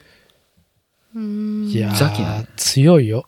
あのーまあ、ウィキ読み上げるだけですけど、ウィキだけでひっくり返ったんだけど、あの、声優を目指したきっかけが、中学校時代に禁煙を呼びかける。まずね、中学校時代に禁煙を呼びかける運動ね。岡崎っぽいな。に、うん、に参加した際、道行く人がざわついていたり、クラスメイトにモノマネされた時に、あ、自分の声が普通じゃないなあーなっていう。ことを認識し、恋の仕事っていうので声優を意識始めへー意識し始めた。っていうのと、あとは、もう一個、いい話があって、寿司屋でアルバイトをしていたことがあり、職人たちが寿司を握ってる最中、へいらっしゃいと、うん。あの独特の声で接客するっていう強烈なエピソードトークを持っているっていう。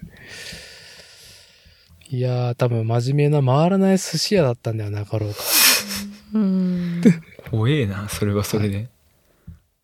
あの、働く細胞の結晶版ちゃんっていう一番可愛いキャラも、あの、カムイ、あカンナカムイ、カンナと同じ声優で、ああ、長縄さんえーなんですね。なかなかす燃えるんで、ぜひ。はい、もう文化の秋ですからね。まあ今年の夏も厳しすぎて、もう僕、んもうね、小林さんちのメイドラゴンしか摂取できなかったっていうね。あのー本当低速通信モードだったんで。はい。僕自身が。まあね、晴れてフルチンにもなったんで、いいんじゃないでしょうか。はい。はい。あのーね、細胞の方を見ます っていうところで。じゃあちょっとですね、あのまだいい時間に、はいすいません、なってしまいましたね。はい。ということでですね、えー今回も非常にね、いやー、文章を書きたくなったわーっていう文す。章を書きたくなったわーっていうね、いい回答になりました。あのーじゃあ引き続きですね、コッシーさんの、あのーいろんな寄稿されるスタイル拝ましてもらいますし、僕も何かね、えこうテキストまとめたいと思いますし、えー、我々ね、自転車スポーツ文化会のあの、箱さんファンとしては、あの、箱さんのテキストが、何かその SNS 以外で放流されることをですね、まあ期待してっていうところで、締めたいと思います。はい。はい。それではですね、あの、コッシー、ほちゃん、今回もありがとうございましたあり。がとうございました。ありがとうございました